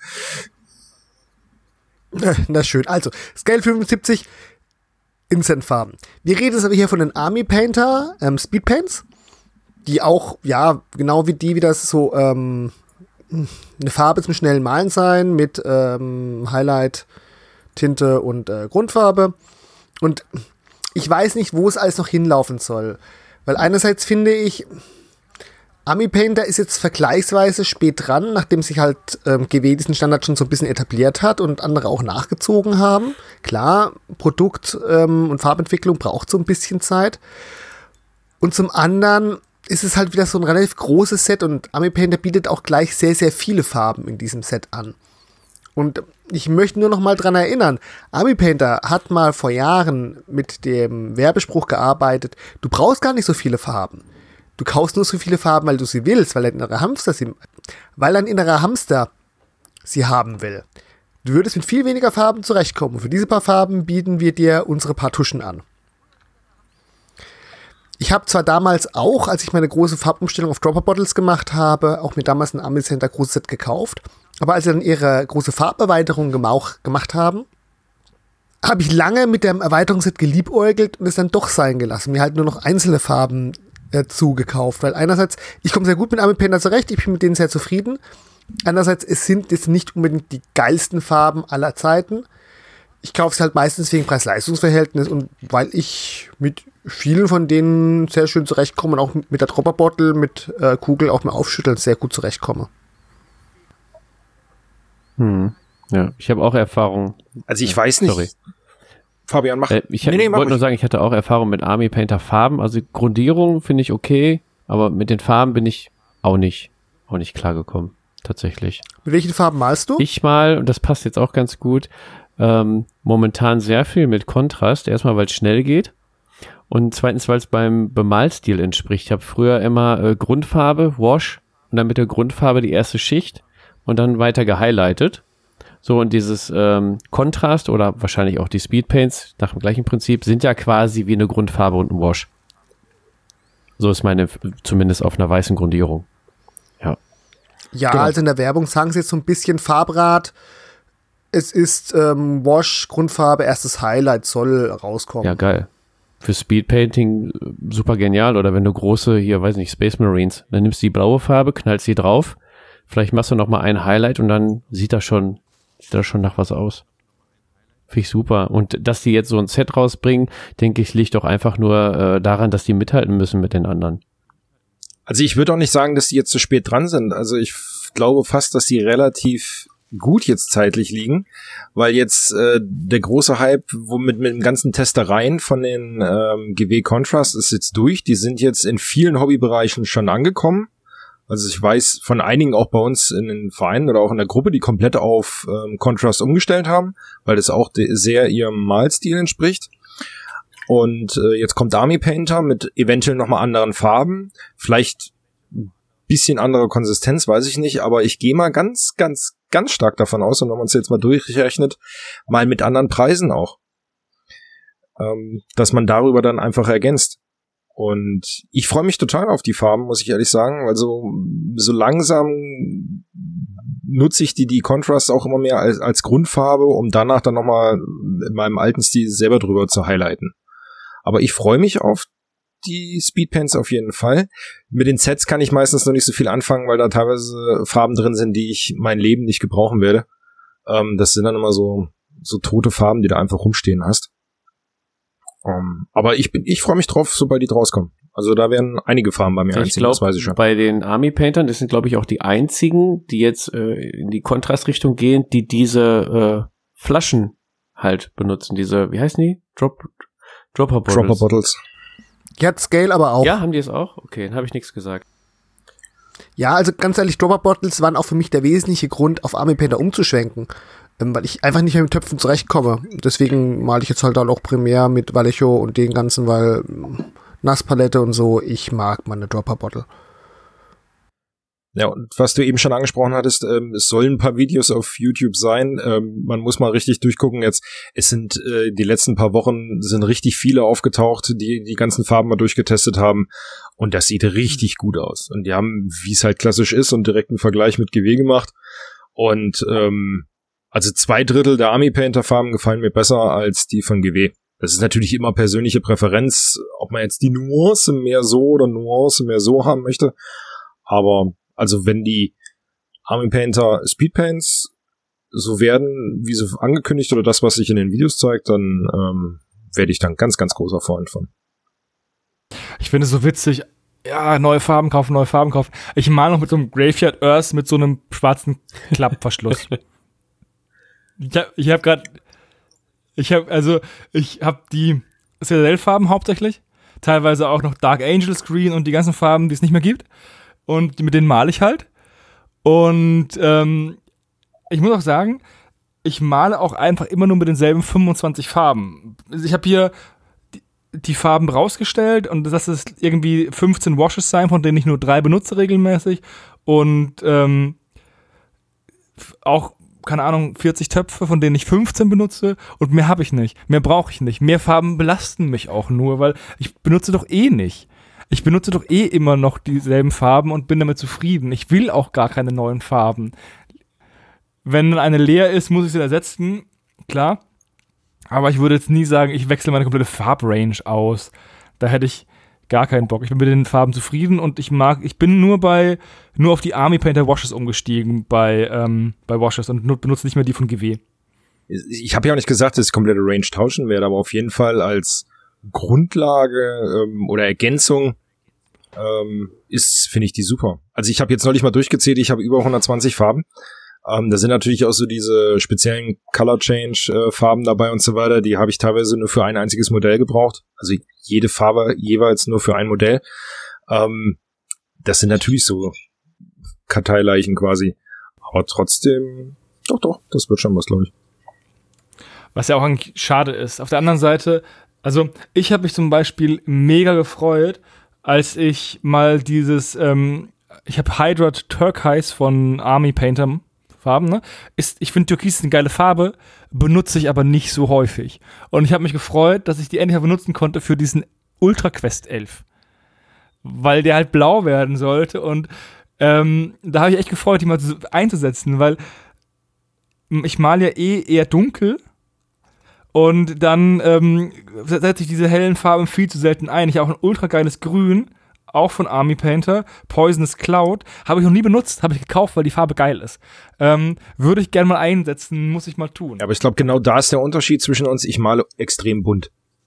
Also, oder farbenfroh. Bunt klingt jetzt komisch, aber auf jeden mhm. Fall sehr farbenfroh. Also auch alles, was Fantasy ist und so weiter, hat immer bei mir leuchtend kräftige, bunte Farben. Und nicht immer nur dieses gedeckte Braun-Schwarz dunkelgrün. Ich, ich nehme immer vor, bunter zu malen, aber ich lande dann, dann immer noch bei irgendwie nicht so bunt. Ja, also Hydra Turquoise ist auch eine Farbe von Army Painter, für die ich lange keine Anwendung hatte, mit der ich aber sehr, sehr glücklich bin.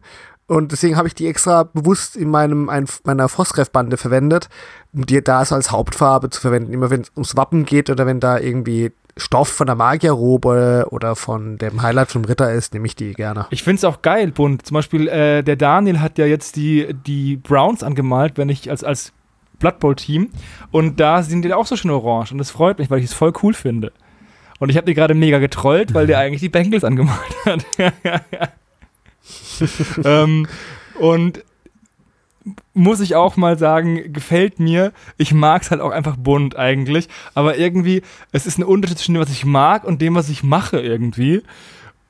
Und ich muss vielleicht echt mal eine farbenfrohe Fraktion anmalen. Vielleicht mal irgendwie mir, wenn ich nächstes Mal bei Freebooters irgendwie anfange mit Piraten, die einfach orange anmalen. Piraten müssen bunt sein. Als Hauptfarbe. Ja, auf jeden Fall. Vielleicht sollte ich die einfach mal machen, damit ich bunt male. Und damit die nicht, aber am Ende sehen die alle aus wie die Crew von Davy Jones, ey, bei mir. Ja, deswegen ja bunt. Ich, ich sehe es kommen. Ja, aber du hast vielleicht eine, du hast vielleicht trotzdem eine Farbe, die sie alle verbindet. Ja, bunt. Piraten sollten farbenfroh sein. wir, wir, wir drehen uns im Kreis. Christian, erzähl über Farben. Ja, das andere, was ich noch erzählen wollte, wegen Farben, die man so lange nicht verwendet habe. Damals, streichen alle unsere nicht vorhandenen Bart, als GW die Foundation-Farben rausbekommen hat, als hochdeckende, aber etwas, ja, ich sag mal, gedecktere Farben. Ich habe die ja so gefeiert, aber ich hatte keine Ahnung, wofür ich dieses gedeckte Lila, also das Homergun Purple, jemals verwenden sollte. Bis ich anfing mit meiner Bruderschaft ein grün-lila Farbschema zu verwenden. Das ist eine geile Farbe. Ja. Und seitdem, ich, verwende die so regelmäßig zwischenzeitlich, obwohl sie acht bestimmt acht Jahre lang ähm, ungenutzt rumlag. Und ich muss echt zwischenzeitlich mal gucken, was ich als Nachfolgefarbe nehme.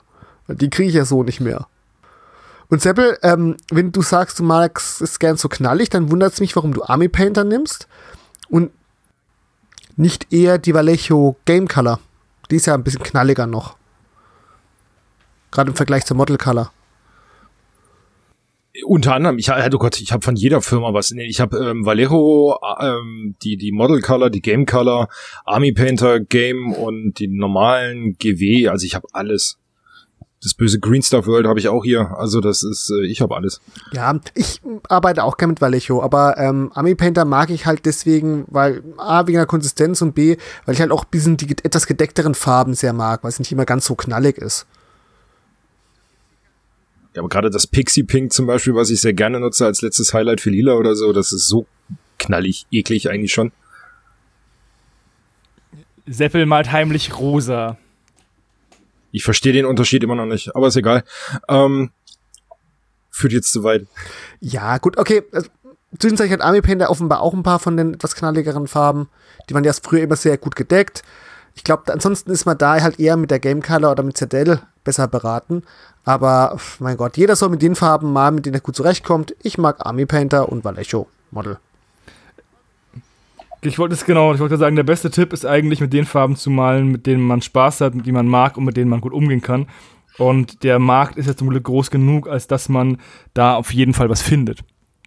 Ähm, ich finde auch, dass ähm, für mich zum Beispiel wäre die Farbrange umstellen. Super stressig, weil ich will ja, wenn ich mich an, an meinen Maltisch setze, ich bin ein Maler, der ähm, ich habe vor Jahren beschlossen, ich möchte nicht besser werden.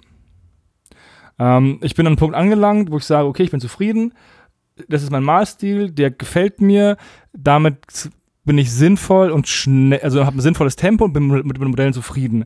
Der Steven zum Beispiel ist ja jemand, der sich ständig verbessern möchte.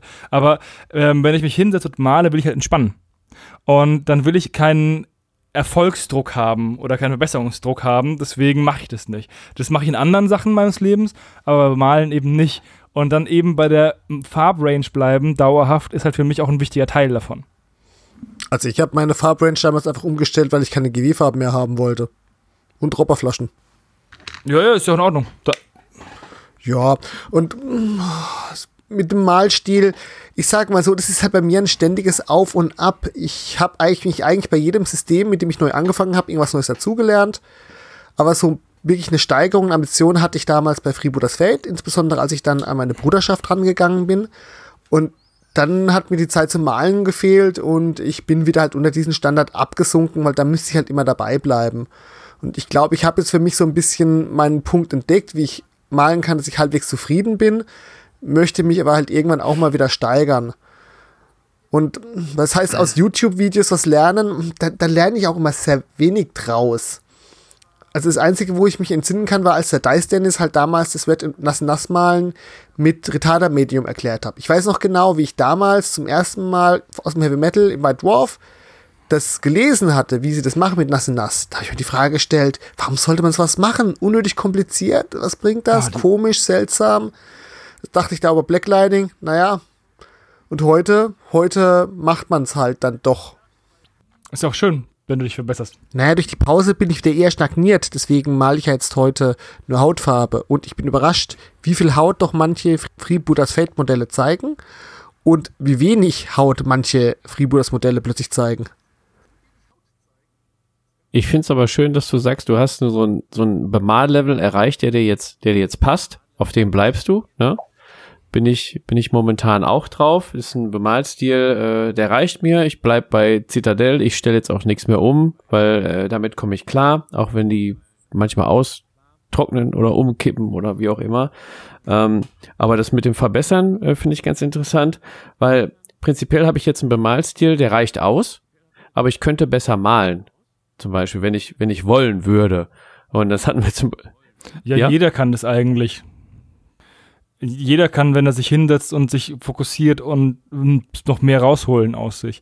Vielleicht würde es mir länger dauern, um dieses Level zu erreichen von richtig guten Malen, aber ich denke, jeder von uns würde das können. Ja. Ja, und deswegen haben wir uns nämlich dann, äh, ich weiß gar nicht, wie wir drauf gekommen sind, wir haben uns im Podcast dann besprochen, ähm, hat jemand gesagt, ich, ich könnte auch besser malen und wir müssen das mal ausprobieren anhand einer Büste.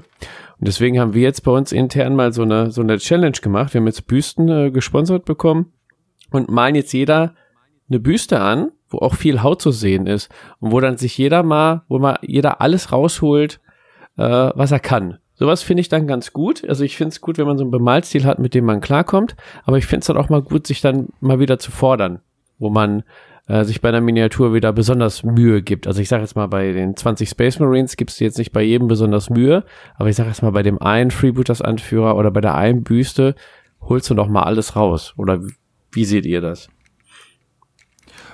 Ist auf jeden Fall auch ein legitimer Ansatz. Also, ähm, und es ist auch so, dass wenn du halt Einzelmodelle malst, malst du die auch, glaube ich, einfach grundsätzlich besser an, als wenn du halt den achten Orkboy anmalst und immer noch 52 vor dir hast. Ja. Gut, es hängt halt auch ein bisschen immer vom Modell und vom System ab. Freebooters Modelle kann ich zum Beispiel nicht unter einem bestimmten Standard anmalen. Und da nervt es mich auch, dass mein Malstil ein bisschen zurückgefallen ist. Auf der anderen Seite habe ich ja gerade so beim Marathon gelernt, auch mal wieder schnell zu malen.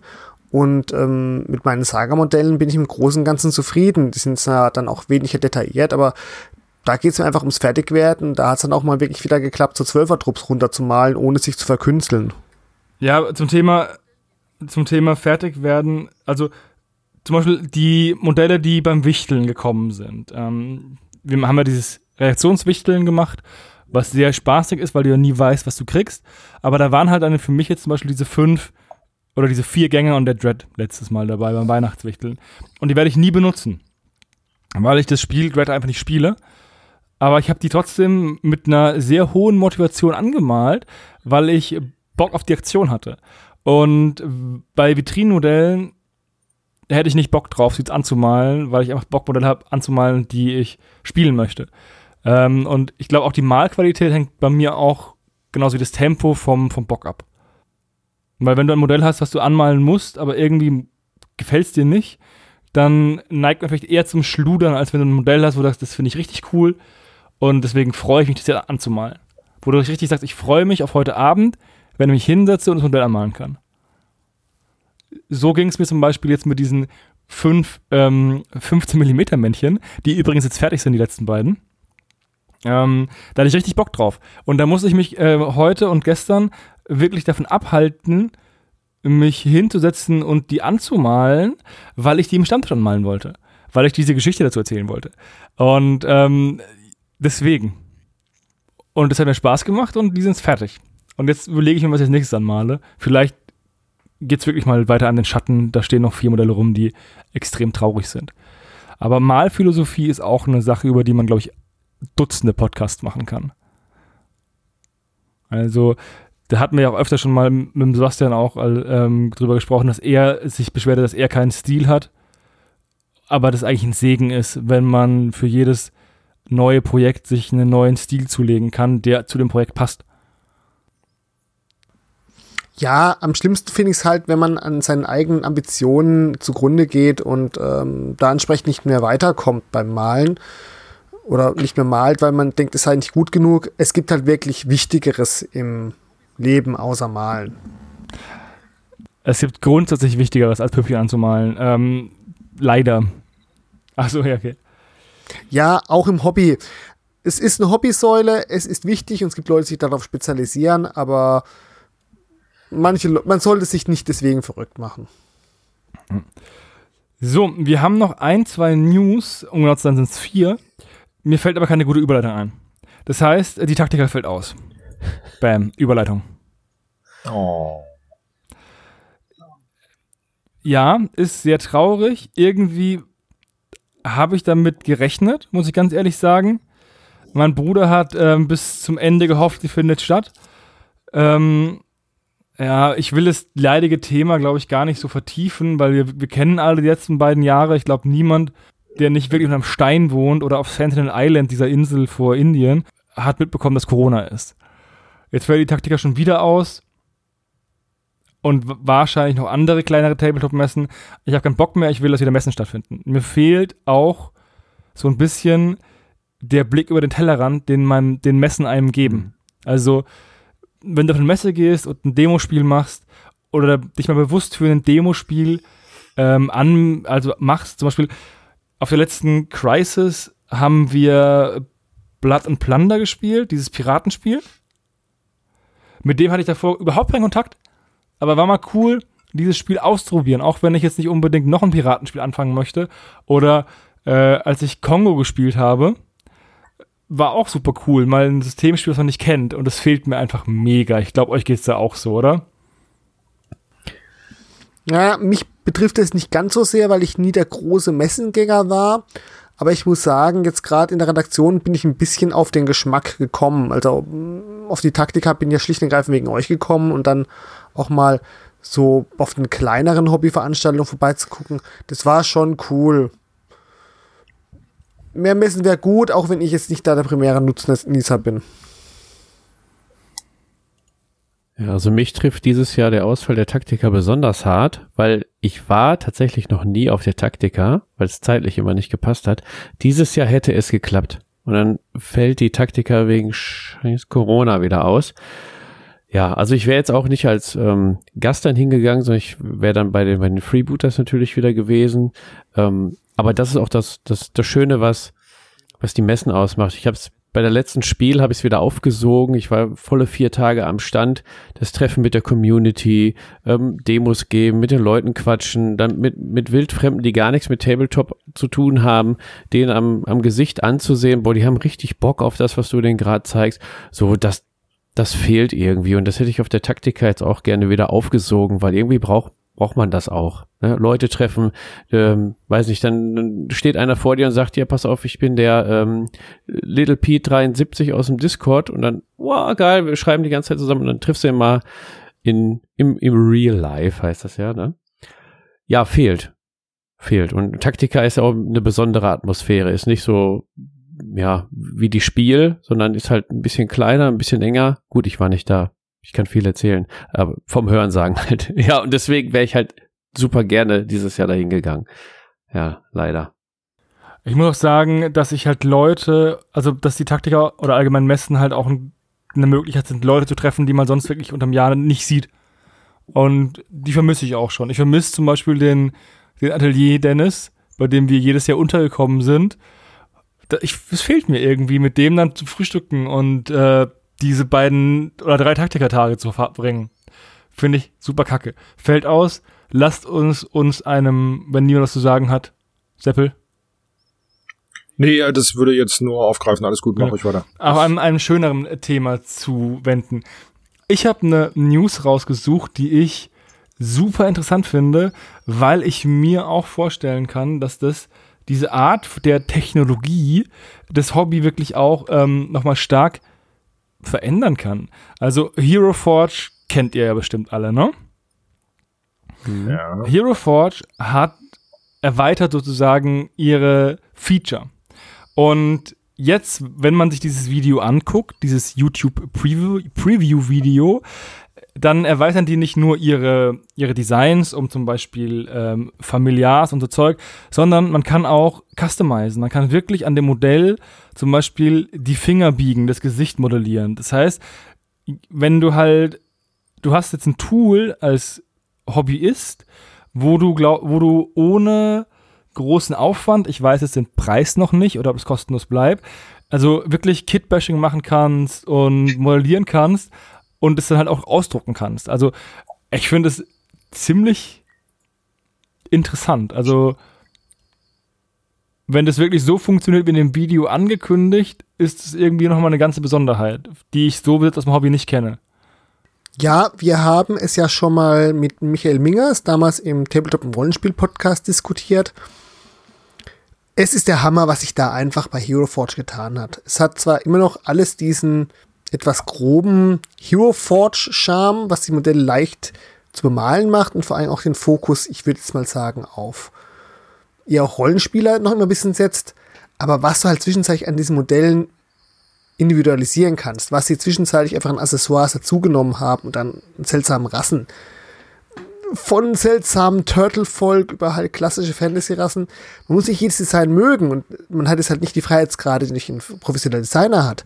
Aber gerade was du zwischenzeitlich schon an Armen und Achsen dort bewegen kannst und was es einfach an, es an Zeug gibt, das ist schon faszinierend. Da kann man auch endlos Stunden draufsetzen. Genau, das ist so ein Kaninchenbau. Da kannst du dich in so vielen Kleinigkeiten verrennen einfach, weil hier nochmal und da, ach guck mal, da kannst du ja auch nochmal und hier nochmal was drangehangen, da was gedreht, noch irgendein Viech mit auf die Base gesetzt oder nicht. Und jetzt habe ich gerade in einem Video entdeckt, man kann Leute jetzt auf einen Dinosaurier setzen. Jetzt habe ich natürlich ein ganz großes Problem. Jetzt du Dinos. Ja, gut, Reittiere gab es schon seit einer Weile, aber das war halt am Anfang Pferd, Motorrad und Wolf und ja, es ist schon krass, was sie da alles hinzufügen. Aber da sind wir ja auch wieder, also zwei Sachen einmal. Wenn du einen Skirmisher machst, wo du nur sieben Modelle brauchst, kannst du dir auch rein theoretisch diese Modelle selbst modellieren, wenn du sagst, mir gefällt irgendwie von einer Firma XY die Interpretation von dem Modell nicht. Oder du sagst, okay, ähm, ich möchte eine Fraktion spielen nach den und den Regeln, aber ich möchte halt, dass das alles Katzenmenschen sind. Weißt du? Und dann kannst du dir einfach, einfach die komplette Mannschaft aus Katzenmenschen machen und kannst die halt einfach, keine Ahnung, ähm, Das heißt, du hast die, auch die Möglichkeit, bei so kleineren Spielsystemen auch einfach komplett, weiß nicht, keine Ahnung, Katzenpiraten bei Freebooters, weißt du? Machst du halt einfach, modellierst dir Katzenmenschenpiraten und sagst, okay, das ist jetzt meine neuen Piraten. Ähm, einfach. Also, wenn ihr als nächstes Katzenpiraten Ja. seht, hier habt ihr es zum ersten Mal gesehen. Jetzt hörst du so die, die Autotür zuschlagen. Woher wussten die das? Die haben uns doch, das hat euch der Teufel gesagt. Nee, Quatsch. Aber auch bei an, anderen Systemen kannst du ja rein theoretisch Modelle, die dir nicht gefallen, durch deine eigenen Skulls ersetzen. Ähm, oder Fraktionen neu interpretieren, wenn du dir Bock drauf hast. Also das finde ich schon ziemlich, ziemlich cool. Und die müssen natürlich auch einen Schritt nach vorne machen und immer wieder neuen Content liefern, damit das halt interessant bleibt. Aber ich fand den Sprung von ähm, Hero Forge zu dem, was sie jetzt machen werden, richtig krass. Ich habe hier zum Beispiel lustigerweise eine Hero Forge Figur. Ähm, die müsste ich jetzt mal einfach mal abwaschen mit Wasser, damit ich sie anmalen kann, weil die so eingestaubt ist. Äh, klar ist die nicht so scharf wie normale gegossene Figuren, aber zwei Sachen. Das muss ja nicht unbedingt Hero Forge Fall, ähm, Fehler sein, weil die ist äh, home printed, also der, der, der 3D-Drucker, den man ja besitzt, der gibt ja auch ein bisschen vor, wie gut es am Ende werden kann. Also, wenn ich hier die Excellent Managers Sachen angucke, die da gedruckt werden auf 10 mm, die sind ja teilweise besser als einen, eine 28 mm Figur mit einem schlechten Drucker gedruckt. Also, und ich, ja, also ich finde die eigentlich ziemlich cool und ich finde dieses Konzept ziemlich cool und es ist halt jetzt mehr oder weniger nochmal ein neuer Hobbyaspekt sozusagen. Also, das Sculpen an sich ist ja weitaus schwieriger zu lernen als das Malen, weil du ja viel mehr auf Anatomie achten musst und Proportionen und so. Und das nimmt dir dieses Programm ja ein bisschen ab. Und ich werde auf jeden Fall mal gucken, dass ich da vielleicht irgendwas mache damit. Und ich freue mich, wenn ich dann irgendwie, keine Ahnung, das ein oder andere Modell halt mal scalpe und mir gucke, was dabei rauskommen kann. Also ich finde es richtig cool, was da auf uns zukommt. Und ich, also die, die News hat eigentlich, äh, der, der hat mir das dann geschickt und ich finde die richtig geil. Ja, das wollte ich dazu mal sagen. Und du, Christian, hast ja hier Stargrave rausgesucht, ne? Und da, da ist ja auch, das, wir hatten es ja über figurenagnostische Systeme in dem Stammtisch mit Tom. Und da ist ja auch so, du kannst da jetzt, keine Ahnung, dein Lieblings-Sci-Fi, ähm, deine Lieblings-Sci-Fi-IP einfach in versuchen abzubilden für so ein System. Ja, sehr geschickte Überleitung. Ja, also Hero Forge bietet sich wirklich sehr für Starcraft an, weil man dort, ich sag mal, ziemlich lustige Aliens mit sekundärischen Waffen sich zusammenstellen kann. Und das ist ja auch, was äh, äh, Starcraft und Hero Forge gut vereinbart. Aber mir geht's jetzt hier eigentlich eher um die neueste Erweiterung für StarCraft, The Last Prospector. Wieder eine Bucherweiterung von Osprey. Und ähm, diesmal soll es um eine Kampagne gehen, wo es dann vor allen Dingen auch um das Gewinnen und Erhalten von politischem Einfluss in so einem Sternensystem geht, während man auf der Suche nach eben diesem Last Protect Prospector und seinem ähm, ja, großen Schatz und Geheimnis ist. Auf der anderen Seite ist es halt auch wieder ein Zeichen, ja, es kommt schon wieder eine Erweiterung raus. Und irgendwie, StarCraft kam für mich gerade eben erst so raus und ich fühle mich so ein bisschen abgehängt. Ich weiß, dass Os es für Osprey sehr wenig Aufwand ist, immer solche weiteren Bücher und Erweiterungen zu schreiben. Und das machen sie auch für Ghost Archipelago und ähm, Frostgrave ja auch. Aber ich komme so langsam nicht mehr hinterher und ich habe es auch leider noch nicht geschafft, ausreichend viel StarCraft zu spielen. Ja, das ist auch wieder das Witzige, dass ähm, du gesagt hast, dass du abgehängt bist von einem System.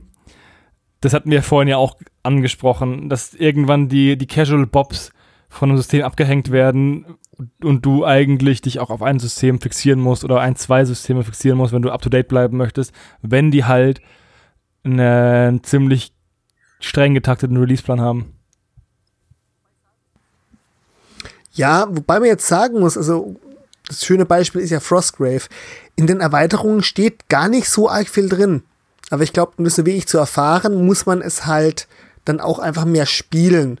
Weil jedes Mal, wenn ich mir diese Bücher hole, und ich hole mir diese Bücher gerade im Deutschen so gerne, weil, wie der Michael Mingers ja auch schon gesagt hat, das sind mit die bestgemachten deutschen Bücher zum Thema Rollenspiel und Tabletop mit der hochwertigen Bindung und wie das alles aufgesetzt ist, sind wirklich tolle Bücher.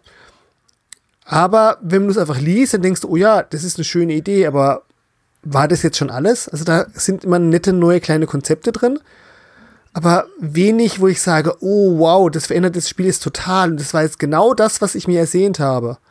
Und so kommt mir immer so ein bisschen wenig vor. Also rein vom Lesen kann man das schon ganz gut verfolgen. Aber ich glaube, es ist halt ganz viel eine Sache, die man einfach mehr spielen möchte. Hm, naja. Ich werde jetzt mal schauen, wie ich es jetzt mit Stargrave und Ghost Archipelago mache. Vielleicht werden sie ja irgendwann nochmal ins Deutsche übersetzt. Mal schauen. Das sowieso. Ich lese Regeln eigentlich ungern auf Englisch. Nicht, weil ich es nicht kann, aber weil ich mich auch nicht anstrengen möchte, wenn ich Hobby mache. Das Stargrave war irgendwie bei mir faszinierend. Ich habe ja die Review geschrieben, dachte, wow, total cool, eingekauft noch und nöcher.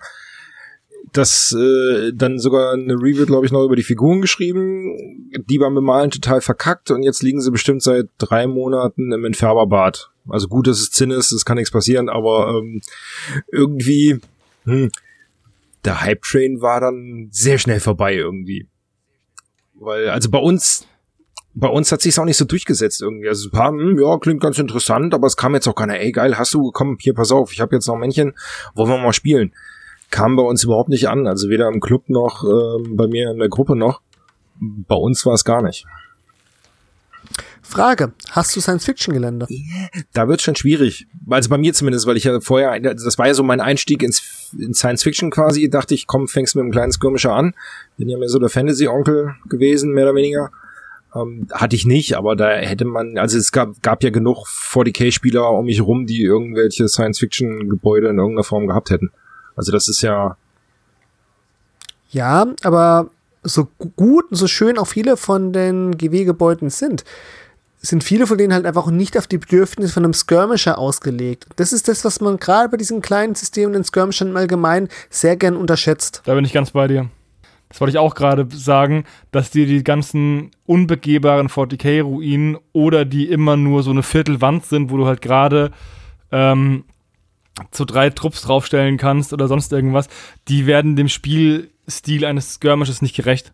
Also äh, da kann der nicht das volle Potenzial entfalten, was er entfalten kann.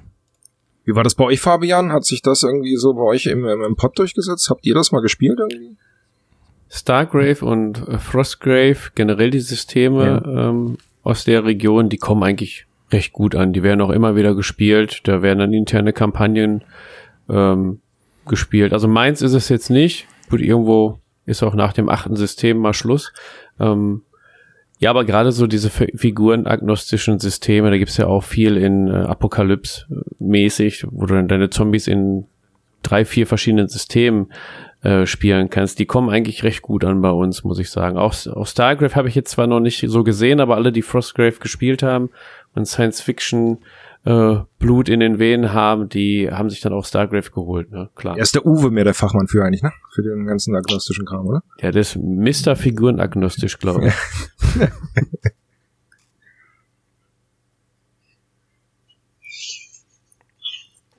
Stargrave habe ich auch noch nicht gespielt, aber ich finde es interessant muss ich ganz ehrlich sagen. Äh, hab leider jetzt keine Figuren dafür, aber da könnte man ja mit Hero Forge was machen.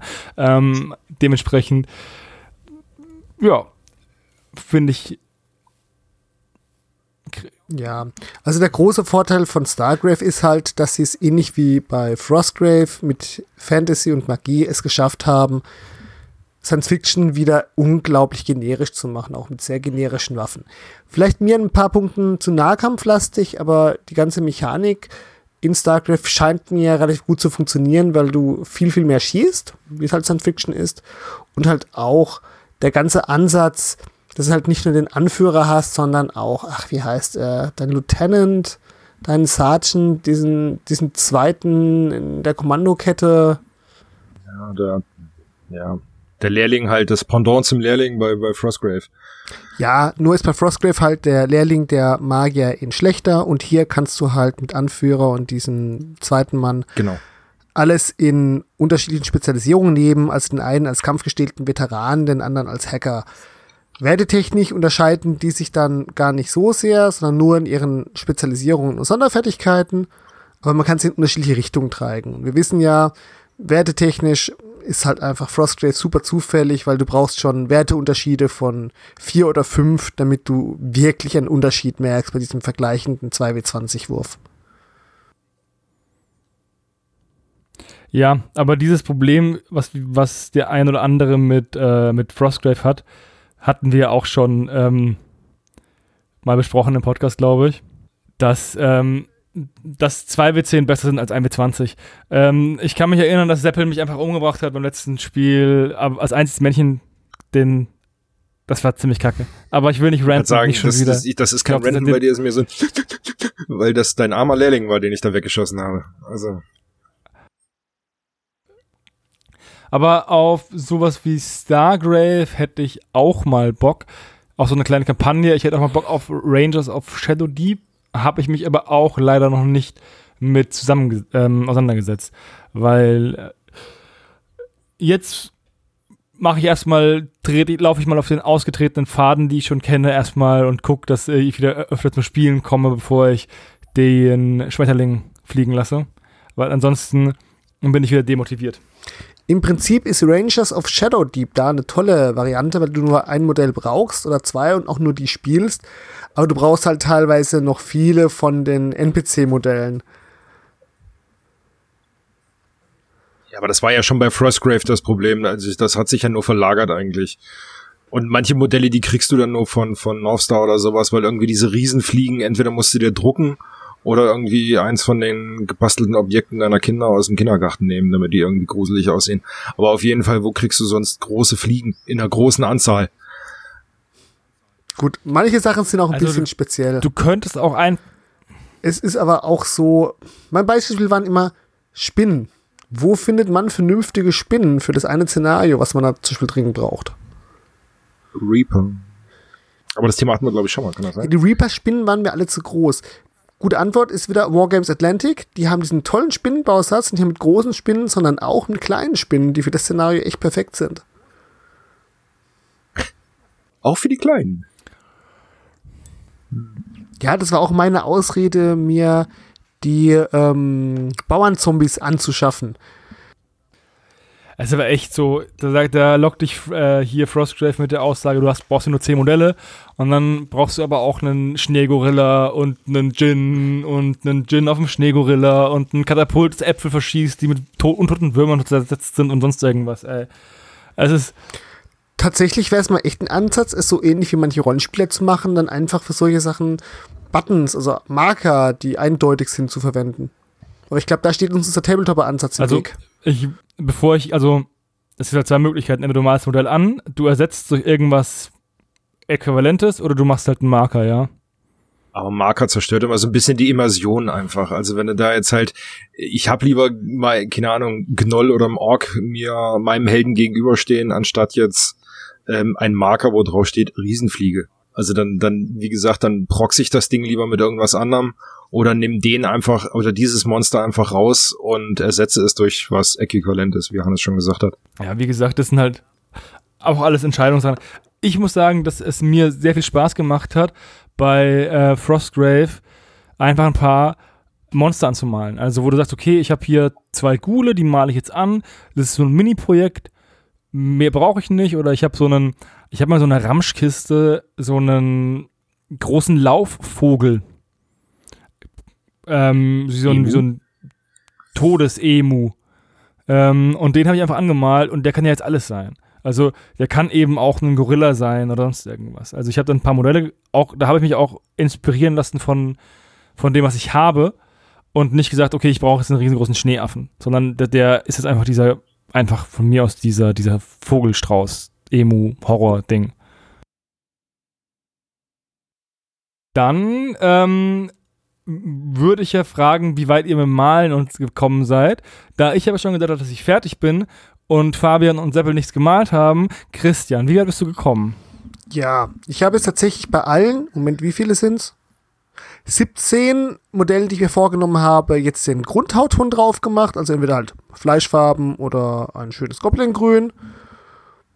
Anscheinend, ich kann immer noch malen. Ich musste leider feststellen, mein erster Pinsel war schlecht, aber ich habe ja noch einen anderen gefunden. Ja, anscheinend habe ich es doch noch nicht ganz verlernt. Ich würde sagen, Fahrradfahren. So, ansonsten äh, danke an unseren Gast, dass du heute da warst. Ja, vielen Dank für die Einladung. Hat mir Spaß gemacht. Das freut mich. Vielleicht kannst du ja gerne noch wiederkommen. Ansonsten hört auch gerne mal in den Tablepot rein, wenn ihr es nicht eh schon gemacht habt. Und auch danke an dich, Seppel, ganz besonders. Ähm, und danke, Christian, dass ihr da wart. Ansonsten würde ich sagen, das war's wieder den Stammtisch Januar. Ähm, und habt noch eine gute Zeit. Ciao. Tschö. Ciao. Tschüss.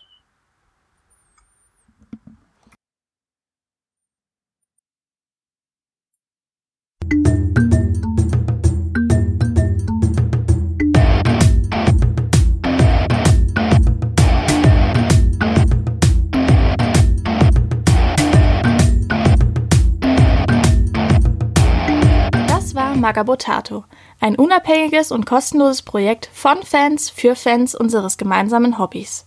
Gerne könnt ihr uns unterstützen, indem ihr uns entweder eine Spende über paypal@magabotato.de zukommen lasst oder uns auf www.patreon.com/magabotato abonniert. Weiterhin freuen wir uns auch immer über gespendete Stunden für Ophonic. Den Button hierfür findet ihr auf unserer Website www.magabotato.de. Vielen Dank fürs Hören und bis bald!